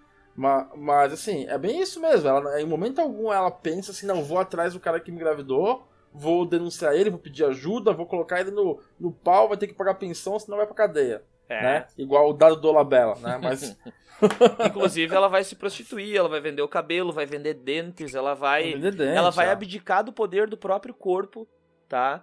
Ah, então ela não tem mais poder sobre ela, sobre o destino dela, e ela não vai mais ter poder sobre o próprio corpo. Ela dá o corpo, ela vende o que ela tem, que é só o corpo dela, pra tentar, né, dar alguma coisa. sustentar pra a filha dela, né? É. Triste pra cara. Cara, sabe que tu me lembrou disso, assim, e a gente não, não recomendou esse filme no último episódio, mas, bah, é um dos meus filmes preferidos, um musical que eu adoro, e me deu um arrepio agora que tu falou da Fantine, eu lembrei do filme inteiro, bah, cara, é foda pra caralho. É foda. Cara, eu vou te falar que eu já vi esse musical. É assim, eu não sou muito fã de musical. Tem alguns musicais que eu gosto. Mas esse, esse musical aí, que é o Les Miserables, né? Que se eu não me engano é de 2007, cara. Eu não tenho certeza. Vou até dar uma colada aqui. Mas é, É. esse musical, eu juro que eu já devo ter visto ele assim. Mentira, eu viajei, é de 2012. Eu já, vi- já vi esse aqui todo completo no mínimo umas cinco vezes. Eu assim, também, Que eu eu também. acho da hora. Acho da hora. Também. Mas enfim. bem. Ah, além, além dessa questão da mulher aí, do patriarcalismo, né, nesse Código Civil, aparece também o, o papel do patrão, cara. E aí eu vou dar razão pro Marx agora e tu já vai entender por quê. Sei também muita zoeira agora. E Eu gosto. Começou o comunismo. É, começou o comunismo e ele tá certo numa coisa, né? Que é o seguinte, o patrão agora, também por leis, que eu não vou ter os códigos aqui, o patrão ele vai exercer uma função na sociedade que é simbólica, uma função simbólica de tutela sobre a sociedade. Tipo assim, tu paulista, tu é um industriário, tá ligado? Tu é um burguês da indústria, dono de fábrica, então assim, ó, tu tem uma responsabilidade. Tu é, tipo, o que tu faz... ah, é de ordem pública, tá ligado? Tem interesse de ordem pública, cara. Tu é foda, tu é necessário pra nossa sociedade. Então, assim, ó, tu tá, é, é elevado a um pedestal supremo e os teus trabalhadores, eles estão longe de você. E isso também aparece no caso da Fantine, nessa, nessa ideia aí, porque porque o, o- não é o dono da fábrica, que o dono da fábrica, na verdade, é, é bonzinho. É o gerente, né? Mas o, é, o supervisor lá é aquele cara que vai abusar dela, que é foda, ninguém pode dizer nada pra ele, porque ele é o cara que Aham. vai, né, dedurar pro patrão. Então, esse código civil aí, o que eu teria a dizer era isso, cara, que é, pra mim é sacanagem do caramba, mas vai ser então essa ideia. Ele, ele proíbe greve, ele vai fazer o quê? Ele vai limitar os direitos dos trabalhadores. Né? Só que também ele vai manter alguns, algumas conquistas aí da revolução. Ele vai, tipo, ó, ah, a burguesia conseguiu a ideia da propriedade privada. Beleza, não vamos abolir isso nunca mais, né? Então a conquista de vocês vai estar aí, né? Mas é complicado, né? Ô? Jean, ô Jean, eu vejo Napoleão como um cara assim que sabe, soube ler a realidade, né? Aham. E ele soube, e ele soube até onde ele poderia chegar e o que ele poderia fazer. Então ele fala assim: bom, burguesia poderosa, toma isso aqui pra vocês. Ah, a igreja, ela é poderosa, toma isso aqui pra vocês. Ah, a nobreza é poderosa, toma isso aqui pra vocês. Entendeu? E assim. E os trabalhadores que estão fudidos, toma É, aqui pra você. Tom- Paulada na cara. É, não, e até, e até vou dizer que ele joga umas migalhas ali pra Joga, galera, joga. pro, pra, pro, pros pobrão. É. Ele vai jogar. Ele vai ser esse cara mesmo. Esse governante aí liso que vai saber como manejar isso. O Napoleão Bonaparte, então, de posse de toda essa popularidade, afinal de contas, como a gente já referiu aqui, ele era um grande estadista, ele sabia mais ou menos o que fazer. Ele vai usar dessa popularidade que ele tinha pra tentar se perpetuar no poder. Então, é, em 1804, ele vai propor um plebiscito na França, com a seguinte pergunta: Vocês querem que o Napoleão Bonaparte seja o imperador da França? 60% vai dizer que sim, e assim Napoleão consegue manejar a opinião pública e ele se torna o imperador francês, pessoal. Veja só, a Revolução Francesa começa contra a monarquia absolutista e agora a França volta a ter um imperador. Claro, não é a mesma coisa, porque como a gente viu ali, várias conquistas da, da Revolução são mantidas. Então, algumas coisas não vão voltar atrás. Tipo, não vai ter mais privilégios feudais, por exemplo. É. Isso não vai ter. Mas a França volta aí a ser um- uma monarquia, né? um império. Então, óbvio que, óbvio que antes de propor esse plebiscito, o Napoleão Bonaparte se certifica de que ele não vai perder, porque ele não é besta nem nada. É, isso é legal lembrar que esse plebiscito aí, quem tá nesse plebiscito não é o povão, né? Vamos desculpar, não. mas não é a galera que é. não apoia ele. Então, são as pessoas. Esse plebiscito é formado, né? Inclusive vem do Conselho dos Anciãos lá, né? Que são pessoas já relacionadas à esfera que apoia ele, né, Leandro? Exatamente. E assim, ele, o Napoleão Bonaparte, a partir disso, ele vai instaurar uma política de repressão e censura. Então, se hoje a gente tem uma imagem do Napoleão como esse gênio, como esse cara vencedor, muito também se deve à propaganda que foi feita dele.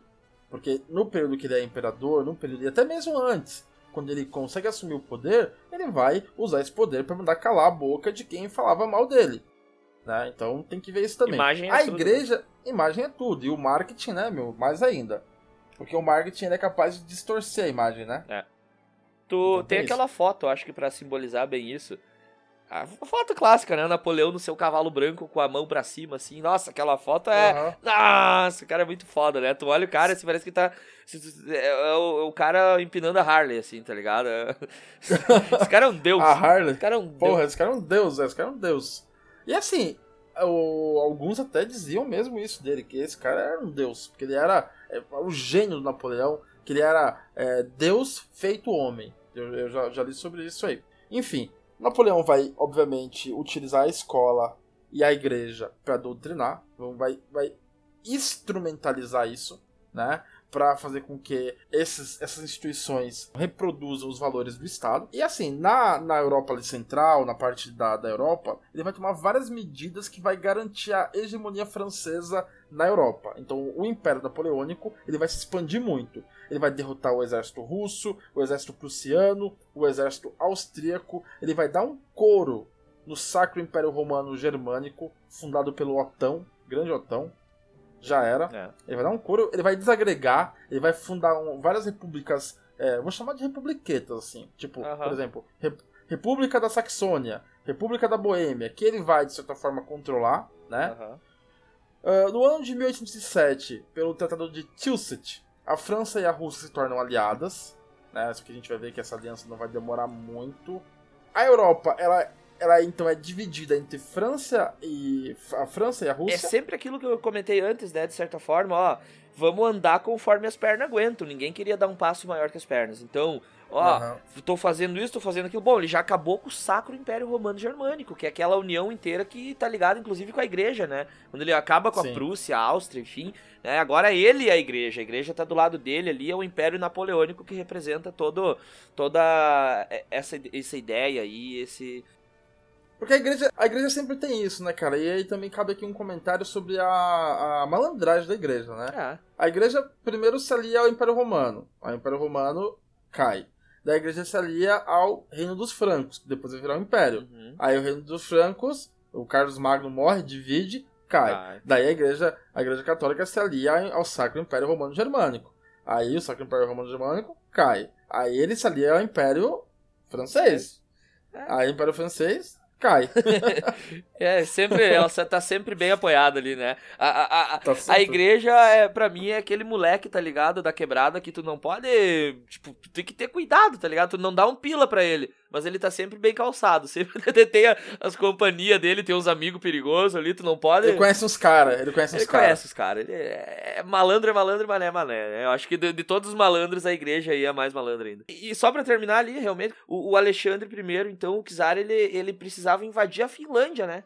Então é uma estratégia dupla nesse sentido, porque ele, ele consegue terras, ele consegue, nessa pausa com a França, né, Leandro, fazer o quê? Né, consegue pensar nos seus interesses também lá para cima, mais pro norte, né? Ah, legal, isso aí, isso mesmo. Porque o, a ideia do Napoleão, guerra, ele tava travando várias guerras ali, né, nesse período que ele, que ele virou imperador, sempre no, no, no, no sentido, a, a ideia dele ali, o discurso dele era, existem muitas nações ameaçando a França, nós precisamos defender dessas ameaças e responder a essas ofensas. Então ele ia, lutava, invadia, vencia um monte de gente.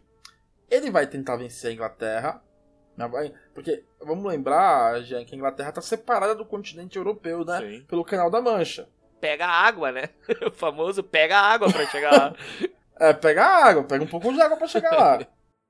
Hoje em dia tem um túnel que passa por debaixo do Canal da Mancha que liga o, o, ao continente europeu até o Reino Unido. Mas naquela época não tinha, né? Não tinha.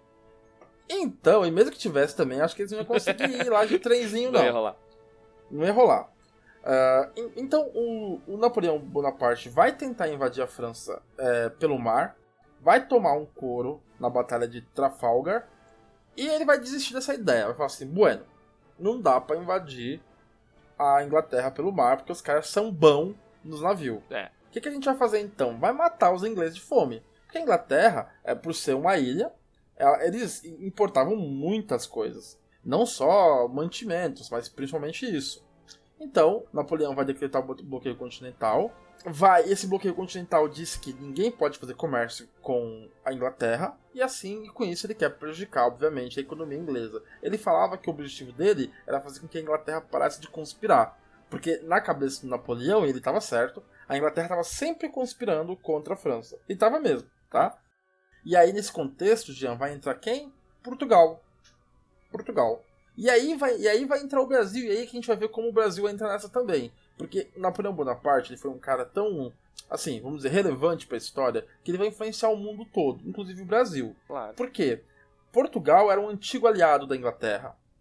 E aí o Napoleão decreta o bloqueio continental e fala assim: ninguém do continente pode fazer comércio com os ingleses. E aí, Portugal tá dentro ou tá fora? Tá ligado? Aquele bagulho assim que você tá intimidada. e Escolhe aí, aí, mano? Tá, escolhe. escolhe. Você pode escolher, mas você sabe, se escolher errado, o bicho vai pegar pro seu lado. É. E Portugal falava pro, pro Napoleão, não, Napoleão, relaxa aí, velho. Tô contigo, a gente é parça. Mas Portugal também falava pra Inglaterra, ó, relaxa, a gente é parça de longo tempo, a gente tá junto. E aí vai chegar um momento que não vai ter o que Portugal é, é, fazer, porque o, o Napoleão vai descobrir que ele tá ainda mantendo relações com os ingleses. Só vai restar pro, pra família real portuguesa fugir. E fugir pra onde? Pra Pro Brasil. único, pro único lugar seguro, que era uma colônia gigantesca do outro lado do oceano. do outro lado do oceano, e vamos lembrar que os, os franceses não conseguiam né, cruzar o oceano, porque a marinha inglesa já tinha mostrado que era muito mais poderosa. Então, a família real Pega água. portuguesa vai- se, eu, se, eu quiser seguir os portugueses, pega água. Pega né? água. Se pega água, dá ruim. Não, se pega água, pode ser que o cara fique resfriado, né? Não pode molhar os pés, né? Não Tem isso também. né? A francesa é foda também. Puta que pariu. Vocês não querem água, né? Nem ferrando, né? Não, não. Eles inventaram Sacanagem. perfume pra não tomar banho, vai se fuder, né, cara? Sacanagem, não, sacanagem com os franceses, cara. O fato da família real portuguesa vir pro Brasil vai mudar tudo aqui na colônia. Sabe? Vai acelerar uma série de processos que já estavam se desenvolvendo aqui. Porque pensa, uma coisa é você ter uma colônia, Jean, que é uma colônia é tipo um lugar onde você vai lá, pega o que você precisa e depois você não tá nem aí. Tipo um galpão. É. Outra coisa é esse lugar ser a sede da monarquia, a sede da família real. Nunca, nunca um rei europeu tinha sequer pisado na América, nem para visitar. E aí o, a família real portuguesa vem morar no Brasil. A família real portuguesa não é grande coisa, mas é uma família real. É, e aí o Brasil assume uma postura diferente, né? Agora não é o celeiro.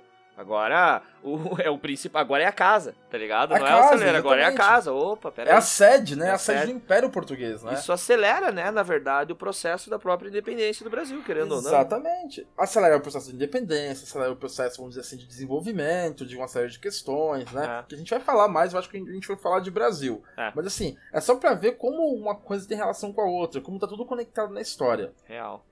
O Napoleão Bonaparte vai invadir a Espanha, né?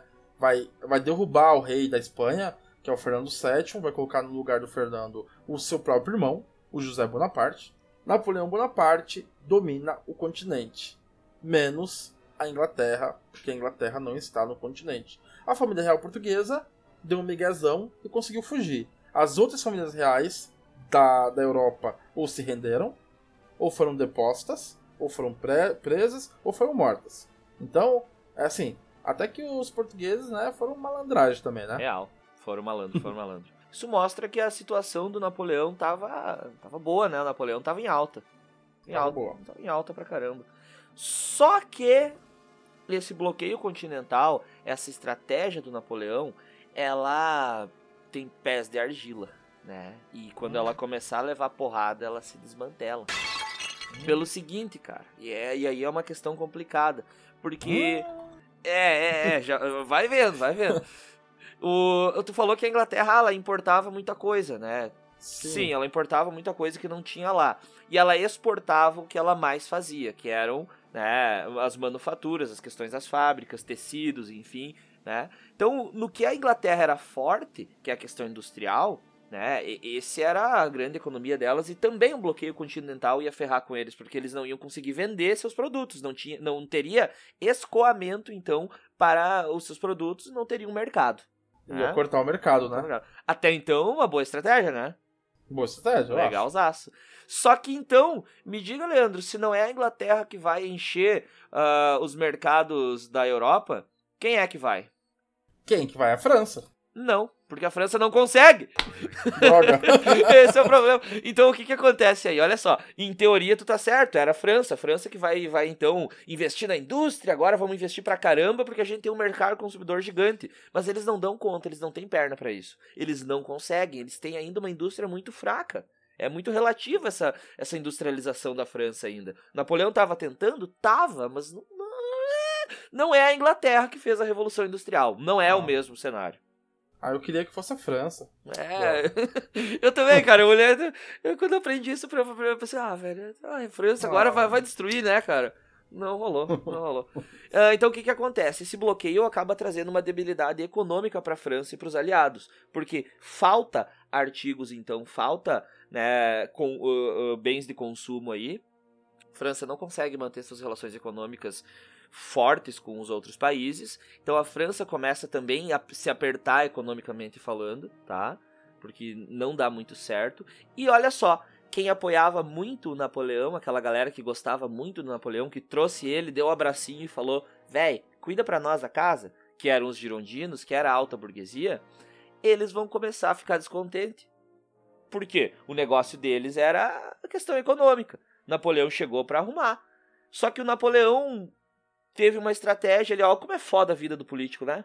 Não é fácil, cara. Não é fácil. Ele teve uma estratégia e a primeira... Ah, é fácil sim, quero que se foda. Por isso que tem vida fácil sim. é, ah, é real, não real. Vou, não, vou, não vou entender, não quero, não quero é, entender. Foda-se, né? Foda-se. Não vamos passar pano.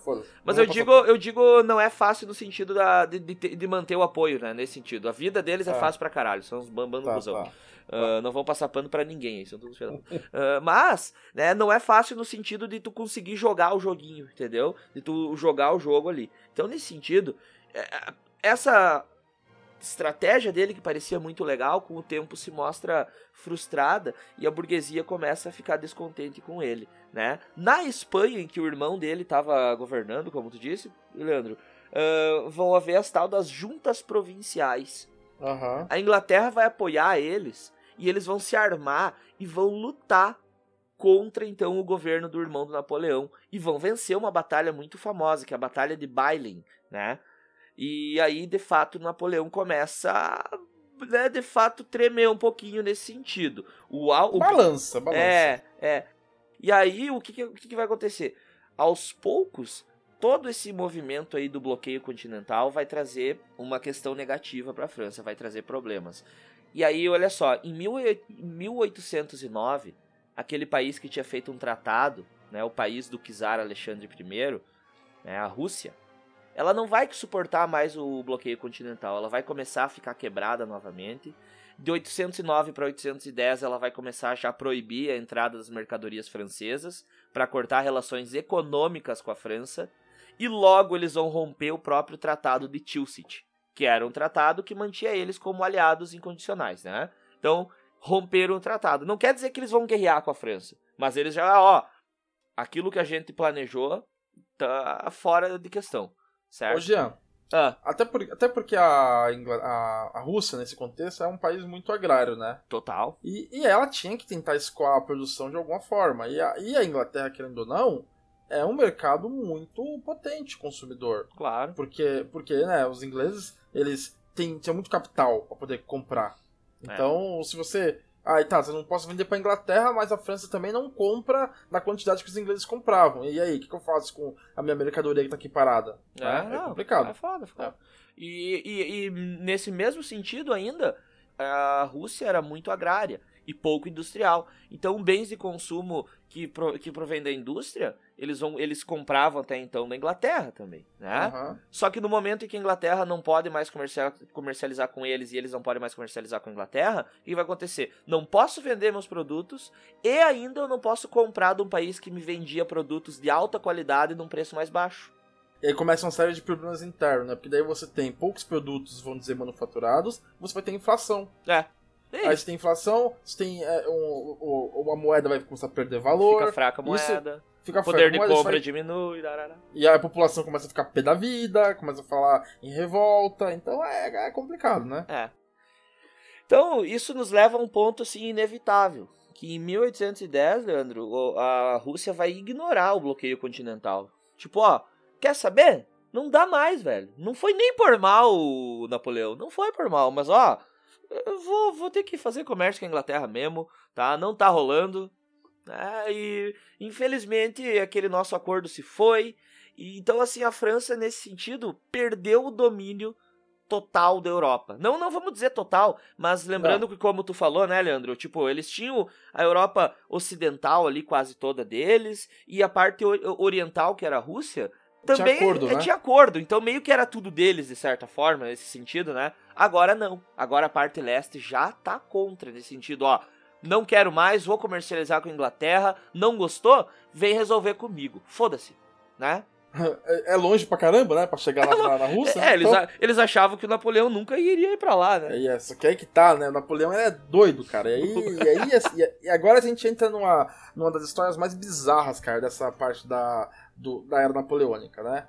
Por, porque o Napoleão é meio maluco mesmo, assim, mas é um maluco consciente, vamos dizer assim. Maluco! Maluco, a, a Rússia vai pegar pro Napoleão e falar assim, ó, Napoleão, tá vendo essa, essa barra aqui, ó? Não força ela, não força a barra, porque não, não dá, cara, pra continuar. E o Napoleão vai falar assim, ah, é? Firmeza, então. Então o, bagulho vai ficar doido pra vocês. Porque o Napoleão não podia deixar quieto. Porque se o Napoleão deixar quieto o que a Rússia tá fazendo, ignorando o bloqueio continental, ele perde moral. Sem falar que nessa, nessa época, é, é claro, a gente faz uma generalização e não dá para explicar nos mínimos detalhes. Mas o, qual que é a alegação que esses governos usam para entrar em guerra uns com os outros? É de que um país traiu o acordo. Então, assim, você tem um acordo estabelecido, né? Entre França e Rússia. É. E, a, e a Rússia vai quebrar é, esse acordo. E aí os franceses vão ter que ir lá cobrar. Olha, por que vocês quebraram esse acordo? Fato é que o Napoleão ele se vê obrigado a viajar a pé o longo trajeto que separa ali a França e as regiões dominadas, porque daí vão ter soldados de toda a Europa. Vão ter soldados italianos, vão ter soldados saxões, vão ter soldados é, de várias províncias, inclusive é, é, alemães e da Prússia. Todas as terras que já foram dominadas pelo Napoleão vão mandar soldados. O Napoleão vai levar cerca de 553 mil homens. É mais de meio milhão de homens para dar uma lição, para dar uma, um corretivo na Rússia. Inicialmente, os russos eles vão querer combater, até porque é meio que feio você ficar correndo da guerra. Então os russos vão pra porrada. Só que vão tomar um couro, porque o Napoleão sempre ganhava. Ele era muito bom, ele era muito ganhador, entende? É. Não sei se vocês estão ligados, mas o Napoleão ele era muito ganhador. Ele é um dos maiores estrategistas militares até hoje, né? E o Napoleão vai, vai é, vencer as primeiras, as primeiras batalhas. O exército russo vai se retirar. E aí já entra uma questão aqui que, assim, eu só vim a conhecer e entrar em contato com isso há pouco tempo atrás, porque nem na universidade eu tinha escutado essa explicação. Hum. O Napoleão venceu muitas batalhas em lugares prósperos. Em lugares onde eles podiam saquear uma plantação, em lugares onde eles podiam entrar numa cidade e saquear a cidade. O Napoleão nunca se preocupou muito com linha de provisão, Ah. sabe?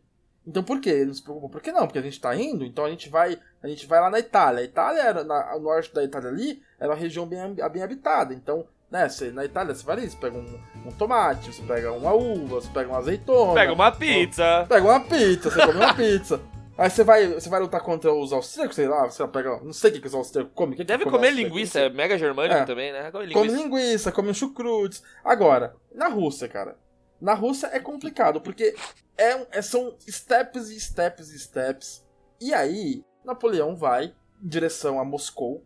É uma marcha muito grande. Até poderia ter colocado no, no Maps para ver quanto é que dá de quilômetros, mas não é pouco. E nesse caminho, é, em alguns pontos, ele vai enfrentar o exército russo, vai vencer, e os russos vão começar a se retirar. E aí, o Napoleão vai se deparar com algo que ele não contava. Ele não contava, ele era muito bom em prever as coisas, em prever o que o inimigo vai fazer. Ah, o inimigo vai atacar pela, pela direita, vai atacar pela esquerda, mas isso ele não previu. A tática da terra arrasada. Os russos iam fugindo, iam queimando celeiro, galpão, plantação, levando todos os, os gados. O que o Napoleão encontrava era um cemitério. Quando ele chega a Moscou, ele encontra a cidade praticamente vazia, com ah, pouquíssimos habitantes. Ele vai se instalar lá no Kremlin e durante a noite vão tocar fogo na cidade. É. A cidade, além de estar tá toda vazia, eles ainda vão tocar fogo. É, essa tática foi bem pesada, né, cara? Que ferrou com Muito eles. pesada. Né? Não, ferrou total, porque daí da onde que eles iam tirar recursos? Gente, é mais de meio milhão de, de pessoas, mais cavalo, mais cavalo, cara. Olha entendeu? só, eu tenho então... informação aqui, Leandro, da distância, tá? Botei no mapa, obviamente não é o percurso que eles percorreram. Não, não é, não é. Mas não é. assim, é. ó, pra nós ter uma. Não é a linha reta também, então é uma boa forma de avaliar. Aqui, ó, uma das estimativas dá 2.832 quilômetros, de Paris é até Moscou, tá? É, a, a pé, a pé, irmão, pezão, a pé. Pezão. Eu não vou a pé até a padaria ali, que dá, já fico com... Dá ruim, né? Cansado. Dá ruim, dá ruim aqui embaixo da... O ciático já começa a incomodar. Pode ser que, pode ser que você pegue uma água no caminho aí também, fica resfriado. é, se pega água... Eles chegam lá em Moscou, como eu já disse, tudo arrasado. Eles não têm outra alternativa senão se retirar.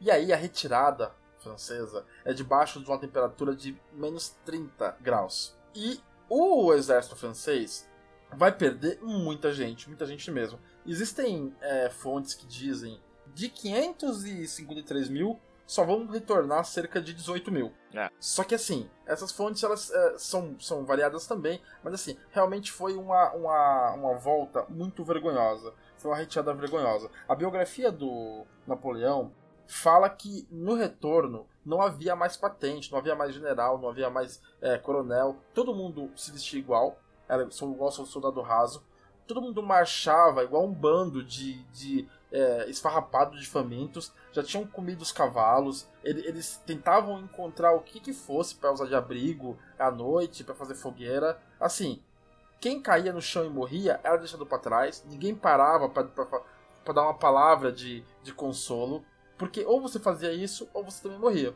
Meu amigo, nome disso? Moral. Moral de 0 a 10 estava então Zero, menos 5. Tava zero. É, tava, tava, tava tenso, né? É, foda. E aí, além disso, obviamente, os, os, os russos no encalço, né, dessas tropas que estavam recuando. Diante dessa derrota do Napoleão, vão se, vai se formar uma nova coligação. Prússia, Suécia, Áustria, Rússia e Inglaterra, tá sempre conspirando. E vão derrotar o Napoleão na Batalha de Leipzig e vão invadir Paris e depor o Napoleão. Termina aí a parte do Império Napoleônico. O que, que eu queria comentar aqui, o Jean? Diga aí. Mesmo depois que Napoleão volta derrotado da Rússia, ele ainda volta para a França e ainda reúne uma tropa ali de cerca de 160 mil homens. Para enfrentar um exército que era de cerca de 350 mil homens. Mesmo aí, mesmo em clara desvantagem, mesmo já não tendo apoio é, da total da população da França, né? Porque afinal de contas, olha o que ele fez, né? Olha o que você fez, cara. Aí ele falou, uma foi sem querer, velho. Ah, então tá bom, tá perdoado. Agora todos os dedos começam a apontar, né? E julgar. começam. É, eu falei, todo mundo falou, né? Todo mundo falou. Mas é, mesmo assim, cara, ele ainda pega essa galera que ele tinha e ele vai pro ataque, cara. Ele vai pro ataque. ele vai. Ele divide o exército dele em três partes. Ele vai atacar os caras. Ele persegue todos. Ele consegue vitórias. Mas o, a, ele, ele, ele não leva em consideração que os inimigos da coalizão são muitos soldados, muitos soldados. É. E aí, a, nesse contexto aí, a França vai ser invadida por todos os lados. Os ingleses vão invadir, é, ali pelo norte, é, nor noroeste, vai, vai, vão, vão, vir os russos ali pelo leste, inclusive é, os saxões vão trair ele e vão passar pro lado do inimigo. Então, assim, não tem mais o que fazer. Napoleão é deposto e ele é mandado pra ilha de Elba. E na ilha de Elba, ele mais ou menos que ele é, não é bem uma prisão. É mais como se ele fosse um, um rei daquela ilha. Ele ganha, assim, o privilégio de morar e de governar a ilha de Elba, que é uma ilha próxima a Córcega, de onde ele era. Ele era corso, né? Lá no Mediterrâneo. Mas assim termina, então, essa história do Império Napoleônico. Termina, Gia? É, não termina, né, cara? Não termina. Parece que termina. Mas ainda mas não, termina. uhum. é, é legal, cara. Tu falou ali da, da, daquela retirada dos caras da Rússia, né? Queria comentar que tem um termo que costumam dizer que o general que venceu o, Napoleão, sabe quem foi? General Inverno. General Inverno, né? Porque se fudeu foi aí, né, cara? Foi o que venceu o Hitler também, né? Se você vai pensar. Né? É, eu ia falar, né, cara? É, é, o mesmo general que bateu no Hitler depois, que é. não tava esperando. E é bizarro, Esse né? Cara Os caras, ah, são os estrategistas foda. Então, Napoleão, o cara pode passar o pano, né? Foi a primeira vez que tentou essa merda. Agora o Hitler, velho. Ah, tu sabia que o cara já fez aquilo, vai lá e faz de novo, né? É, é mas há, há relatos que o Hitler atrasou por culpa do Mussolini. Então... É, pode ser, pode ser. Mas mesmo assim, né? Melhor não ter ido, então, né? É, um corno desgraçado. Então, depois que o Napoleão já tá lá no, no seu, como é que eu posso dizer, no seu exílio, né? Na sua ilhota? É, na sua ilhota, ilhado com seus homens lá, ele vai ficar de buenas, ele tem informações, inclusive, do que acontece na França, né? Não é bem como uma, uma prisão, exatamente, como o Leandro falou muito bem, né? E ele começa a entender o que está acontecendo na França, né? Volta um rei aí da dinastia de Bourbon, Luís XVIII agora, que inclusive é irmão do Luís XVI, tá? O Luiz XVIII ele assume, cara. Só que, bah, tipo, sabe, né? Até o Napoleão foi aceitável, mas, cara, voltar pra uma monarquia de verdade, pra ter aquela. Os Bourbon, né? Ainda. Os Bourbon, aquela... aquela... dinastia do caralho que ninguém aguentava ah. mais. Tipo, ah, de novo Bourbon, cara? Sério? Bourbon de novo? Né? Então, ele, o, o, o Luiz XVIII vai receber o quê? O menosprezo dos veteranos do Napoleão. Obviamente, o exército não tá na palma da mão dele, né? Então ele tem um baixíssimo prestígio com o exército. Ele tem medo, então ele não tem medo, né? Mas quem tem, mas os pequenos proprietários, na verdade, vão ter medo, né, do que pode voltar a acontecer na França, porque pensa, voltou a monarquia, voltou a dinastia de Bourbon e assim, é possível que haja uma retomada daquelas terras pela própria nobreza antiga, né? O sistema ah. feudal, aqueles privilégios nobiliários, pode voltar agora, porque antes o Napoleão estava segurando que isso não voltasse. Mas agora, Leandro, não sei se tu entende, mas, cara, o perigo de voltar tudo atrás era iminente. Sim, sim, sim, né? com certeza. Podia voltar, tipo, inclusive na época do Luís XVI, antes de, da, antes de tudo, assim, sabe? O antigo regime, o né? Antigo o antigo regime, regime, muito bem dito, né? O antigo regime voltaria. Inclusive porque os nobres que tinham fugido antes, lembra que tu comentou? Os emigrados, Os né? emigrados, eles estão voltando agora. Eles estão sabendo que o ah. Napoleão foi embora, voltou um Bourbon, e eles chegam putaço na França, ó.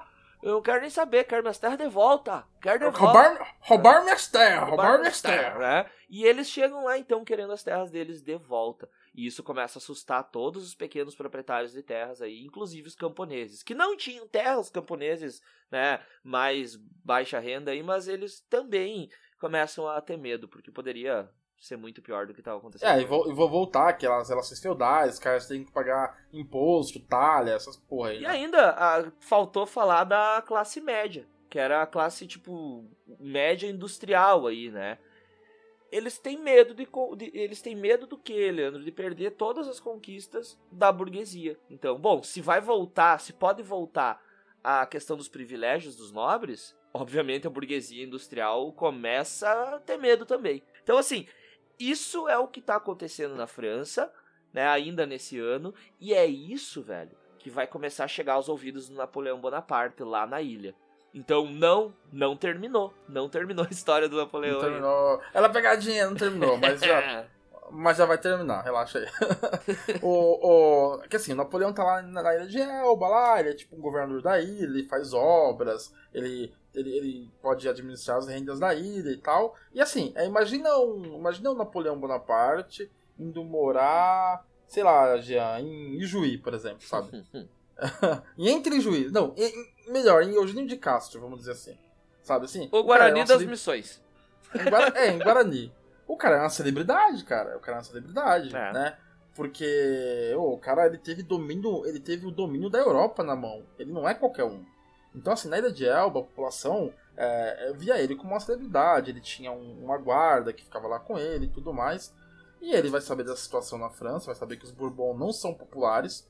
Ele também vai ficar sabendo que é, a, a, Santa, a, o Congresso de Viena e a Santa Aliança, já que a gente vai falar depois, mas já estava rolando. Já estava rolando, estava rolando. Porque o Congresso começa em 1814. É, vai saber que o Congresso de Viena ali é, não, não se sente confortável tendo Napoleão tão próximo ao continente. É. Não se sente confortável. Por quê? Porque o cunhado do, do Napoleão ele era o rei de Nápoles. E se o Napoleão fugisse da ilha, ele poderia facilmente chegar até Nápoles e aí reunir uma tropa e começar tudo de novo a guerra. Então, já antes do Napoleão fazer isso que ele vai fazer agora, que eu não vou dar spoiler, já antes, essas monarquias absolutistas que tinham vencido Napoleão já davam sinais de querer tirar ele da ilha de Elba e mandar para Santa Helena, que é uma ilha mais longe ainda no Atlântico Sul. Então, sabendo disso, Napoleão, e sabendo disso que eles queriam fazer, e sabendo da situação na França, o Napoleão vai organizar uma fuga. é...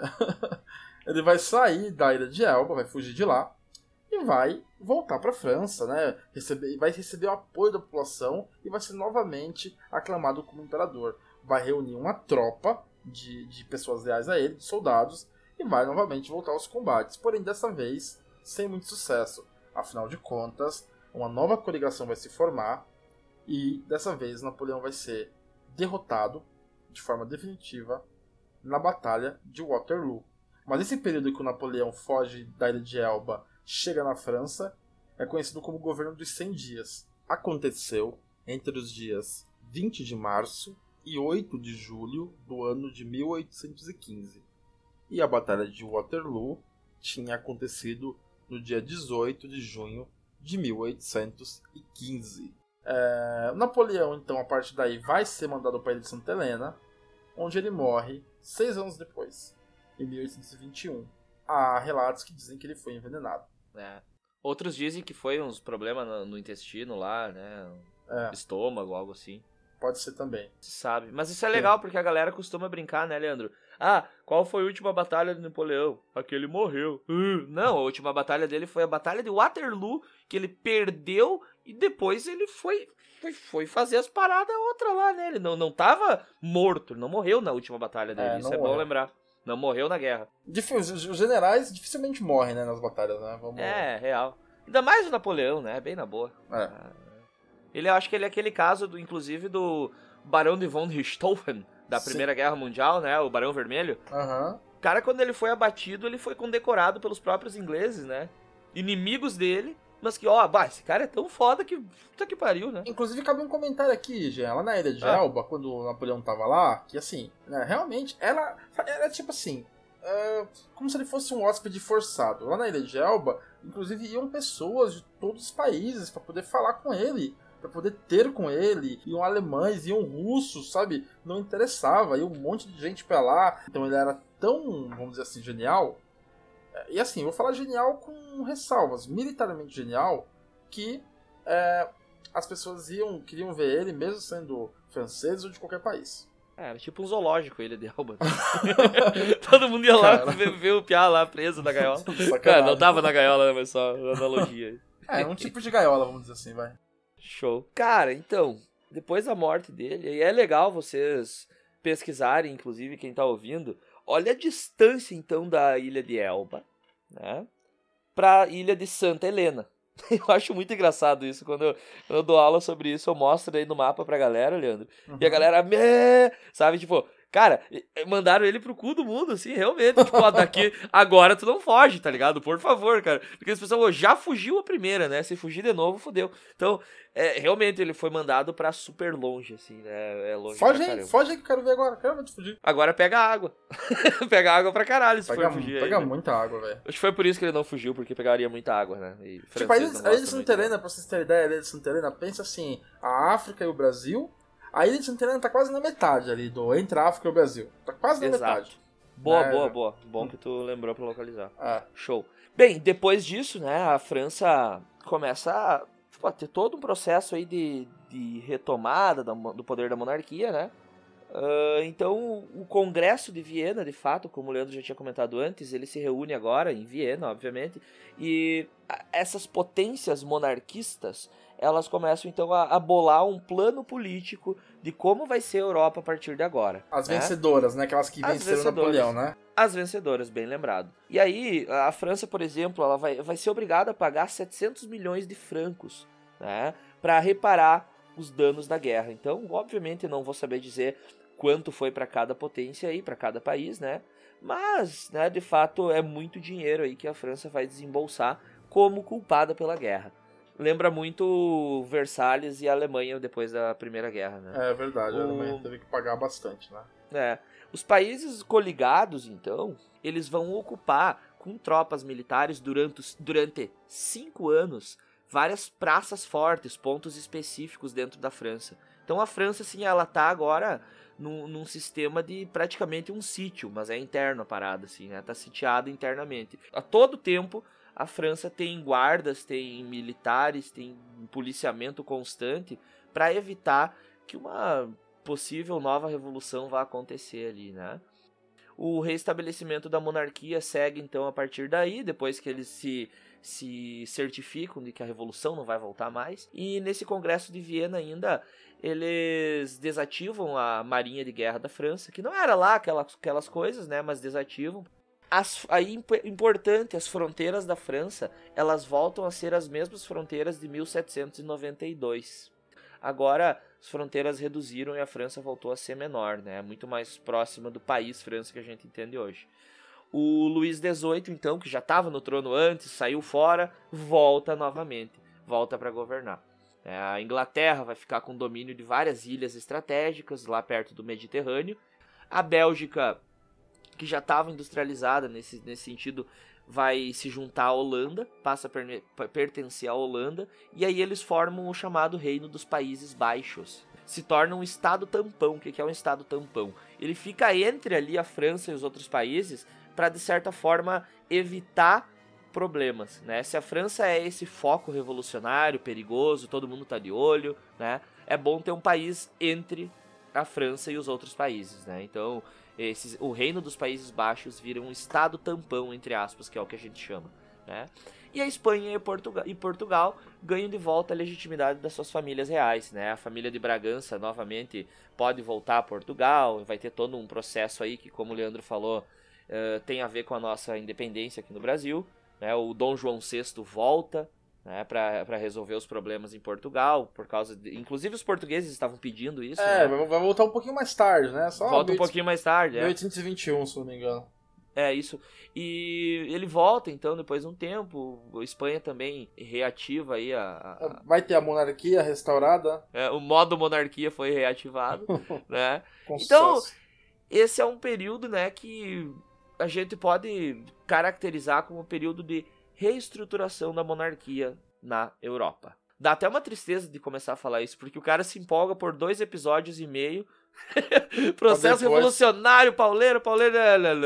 Falhou. Oh, é. que pena.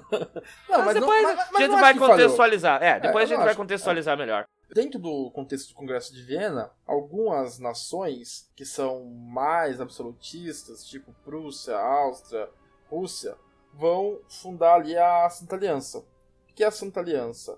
É, obviamente, uma aliança dos países absolutistas com o objetivo de conter as ideias, as ideologias liberais e progressistas, para impedir que aconteça em outros países o que aconteceu na França. Afinal de contas, foram aí, sei lá, mais de 20 anos de guerra ali. E eles vão realmente tentar acabar com isso aí, vão formar a Santa Aliança para tentar acabar com isso daí. Essa proposta vai ser encabeçada pelo príncipe da Áustria, o Clemens Metternich, Metternich né? Que vai propor isso aí. É, em resumo, a Santa Aliança, então, vai ser essa, essa tentativa de dar fim nas ideologias liberais. Só que assim, vai falhar miseravelmente. É importante de falar também que o próprio essa própria Santa Aliança vai influenciar aqui na América também. Porque quando a Santa Aliança ela proclama essa intenção de reestabelecer a ordem, de acabar com a, com a ideologia liberal no mundo, os Estados Unidos ligam um alerta. Os Estados Unidos falam assim: opa, peraí, então pode ser que esses caras venham aqui para a América querer reconquistar as antigas colônias que eles tinham. Vamos lembrar É, que os Estados Unidos era colônia da Inglaterra, no Caribe tinha um monte de colônia da Espanha, o Brasil ainda nesse período ainda era colônia de Portugal. Então o que, que que os americanos fazem? Doutrina Monroe, América dos americanos. Nem vem meter o bedelho aqui, amigão. Outra coisa que é todo esse fuzuê de, de, de Congresso de Viena vai causar é o acirramento de um sentimento de nacionalismo. Porque eles vão começar a mexer nas fronteiras dos países ali de maneira aleatória, só, só seguindo o interesse dos poderosos. Então, é o príncipe da Áustria, é o Bolsonaro da Prússia, é, entendeu? É o czar da Rússia, decidindo ali, ah, não, você fica com isso, fica com isso, sem considerar o desejo das populações que estão ali. Então vai ter muita gente que fala italiano, que vai ser vai, ficar pro, pro lado dos domínios da, da Áustria, vai ter gente que fala alemão, vai ficar pros lados do, do domínio, sei lá, da Rússia, e assim, essas pessoas vão começar a falar assim, não, peraí, isso tá errado, a gente quer um país que seja só nosso, a gente quer um país onde é, as pessoas falem o mesmo idioma que a gente, onde a gente se reconheça como uma nação. E isso aí é o germe, o Jean, do, das unificações que vão vir mais tarde, alemã e italiana, Exato. né? Show de bola. O, é legal que tu falou da doutrina Monroe ali, eu gostaria de comentar só um detalhezinho. Manda. Que, obviamente, tu não esqueceu, mas eu acho que, que seria legal retomar também. Que aí, nesse momento em que o- os Estados Unidos falam que a América é para os americanos, leia-se que no início ele tá falando para todo mundo achar legal, né? Mas no final, americanos são eles, mas enfim. Aham. Eles A vão gente não começar... sabia, né? É, na época ninguém Tipo, sabia. Tipo, os caras Ah! nossa, que legal, América dos Americanos. Nossa, que Uhul. legal, velho. Eu sou americano. Americano pra caralho. Depois, não, opa, depois- peraí, não é bem Ah, assim. droga, era só eles. Só que é uma mancada aí.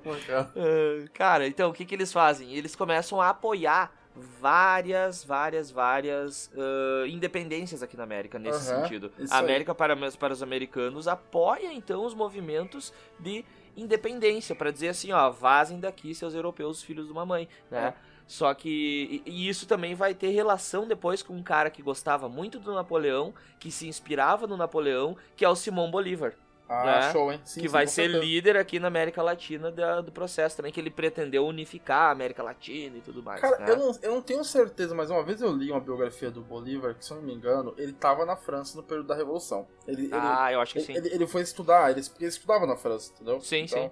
Ele é bem influenciadinho aí, ele é bem doutrinadinho aí nesse negócio de revolução. É, eu acho que cabe nós dizer aí, então, Leandro, não sei se... Porque, porque assim, ó, a- apesar de nós dar aquela, aquela brochada histórica aí, porque ah, teve todo um processo progressista, daí do nada, o cara ficou triste, cabe dizer que os avanços da Revolução, apesar de parecer que tinham sido jogados fora, eles foram irreversíveis, né? Ah, tem uma frasezinha do Eric Hobsbawm que tu trouxe durante toda essa trilogia de que a gente falou da Revolução Francesa, né, Leandro? Tu sempre Uhum. citou a, a Era das Revoluções, né? Com certeza. Aquele livro, livro de cabeceira aí pra É. estudar esse período. Livro muito bom. E aí tem uma frase dele que eu acho que a gente pode fazer as considerações gera- finais aí sobre esse episódio, né, cara? Que é o Aham. seguinte.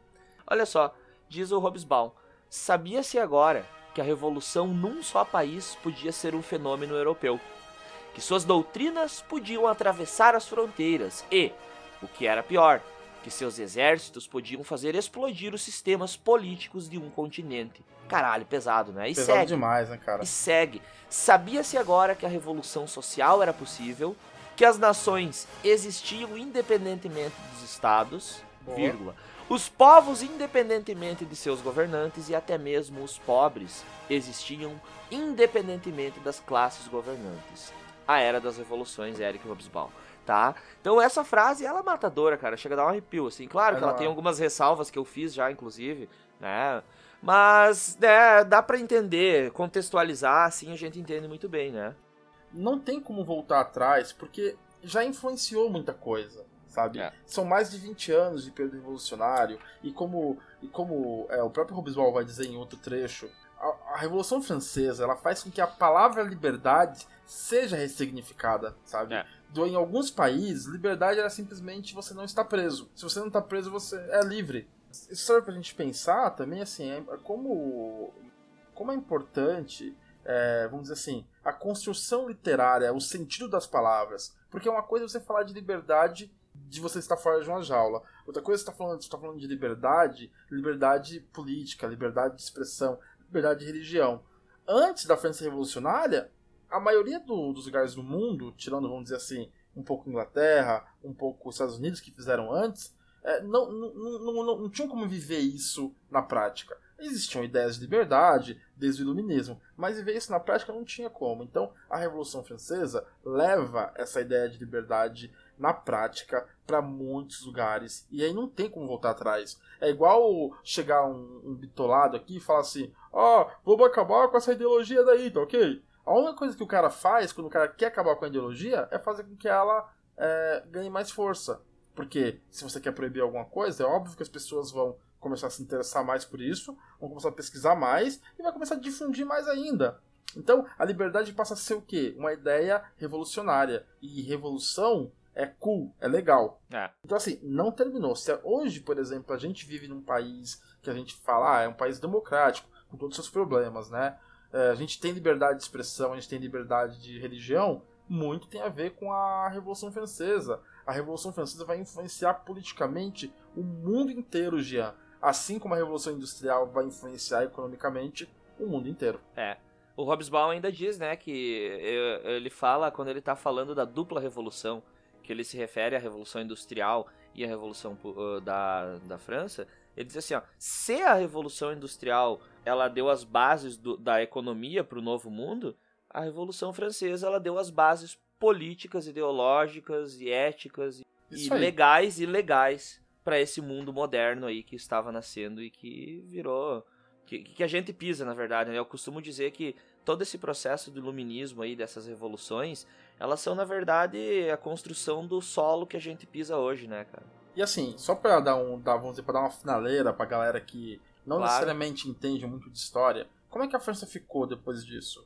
Depois desse congresso de Viena, a França vai ter a monarquia dos Bourbon restaurada. Luís XVIII vai entrar no poder, né? Depois ele vai morrer, vai entrar o Carlos X, o povo vai tirar de novo o rei do poder, vai entrar outro rei cidadão, enfim, vai ter muito mais evolução aí, né? É. Mas, mas assim, nesse primeiro momento, retorna a monarquia dos Bourbon, que é a mesma monarquia do Luís XVI. Só que o fato de retornar não quer dizer que volta ao ponto inicial, porque alguns direitos jamais serão perdidos. E aí, Jean, eu lembro que, assim, quando o pessoal tava falando do. Quando a gente estava discutindo sobre a eleição né, do ano passado, né?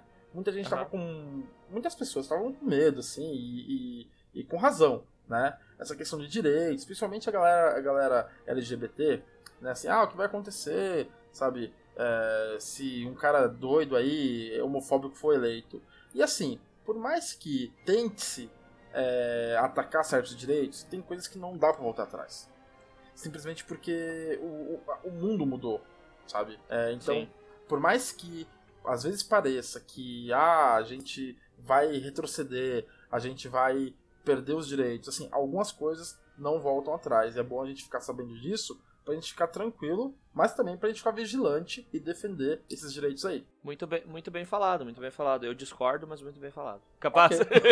não, não, é bem isso mesmo, tá? Eu só é, é uma visão mais otimista aí que eu não compartilho tanto, mas né, eu entendo bastante. Ah, mas é bom Acho não é compartilhar, é, bom. É bom, é bom, é. Uma hora a gente discute sobre isso. Chega de falar de doutrinação? Chega de doutrinar. Chega de doutrinar, chega de Revolução Francesa. Os próximos capítulos desse programa se tiver, né? Se a galera gostar. É, vai... É, já vão, vão dizendo aí o que, que vocês querem, né? Puta que pariu. A gente vai trazer outro tema, de repente um sistema mais curto, que a gente consegue falar em um, um episódio só. Mas vamos então pro nosso quadro estreante. Parece fake, mas é fato.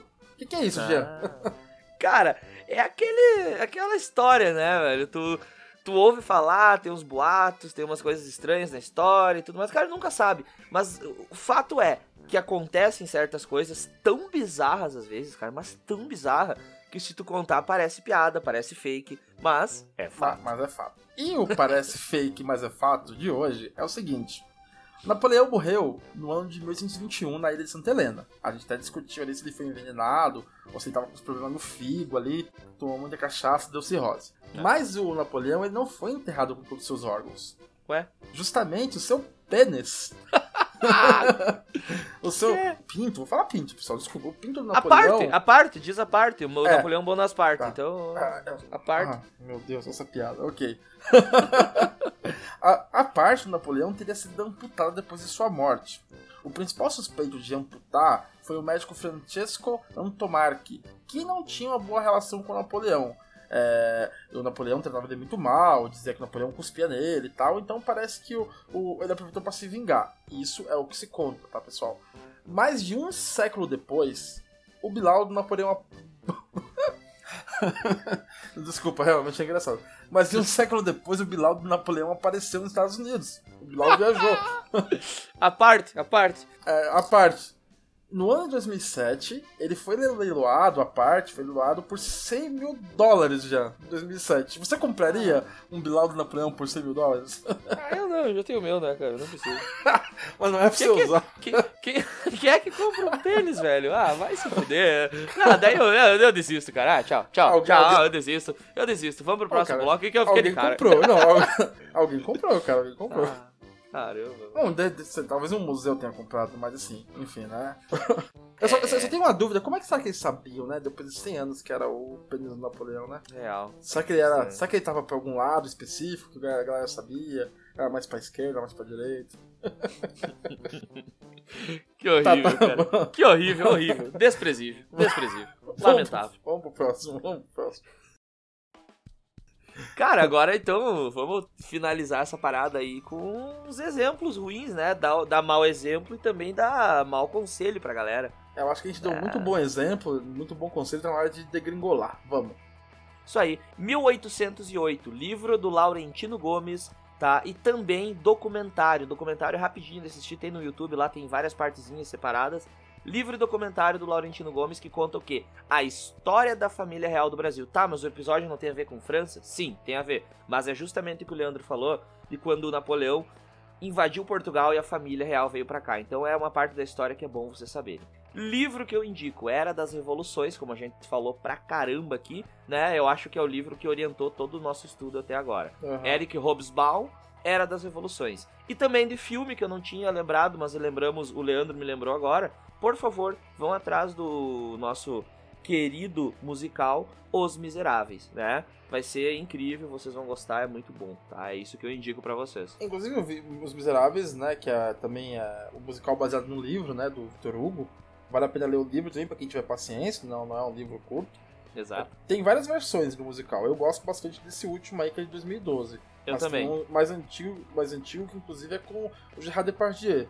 Já Depardieu é. faz todos os filmes franceses. Ele acho que só não faz, só não faz mais porque ele tá velho, tá ligado? Exato. Mas ele todos os filmes assim clássicos ele, ele fez. É, mas mais pelo elenco mesmo, eu acho que e por ser mais novo, esse essa edição mais nova é melhor, né? É, porque é com o mesmo, o mesmo, o mesmo ator do Wolverine lá, né? O Jackman, é. né? Eu não... Isso. É. Hugh eu... Jackman. É, isso aí, Hugh Jackman.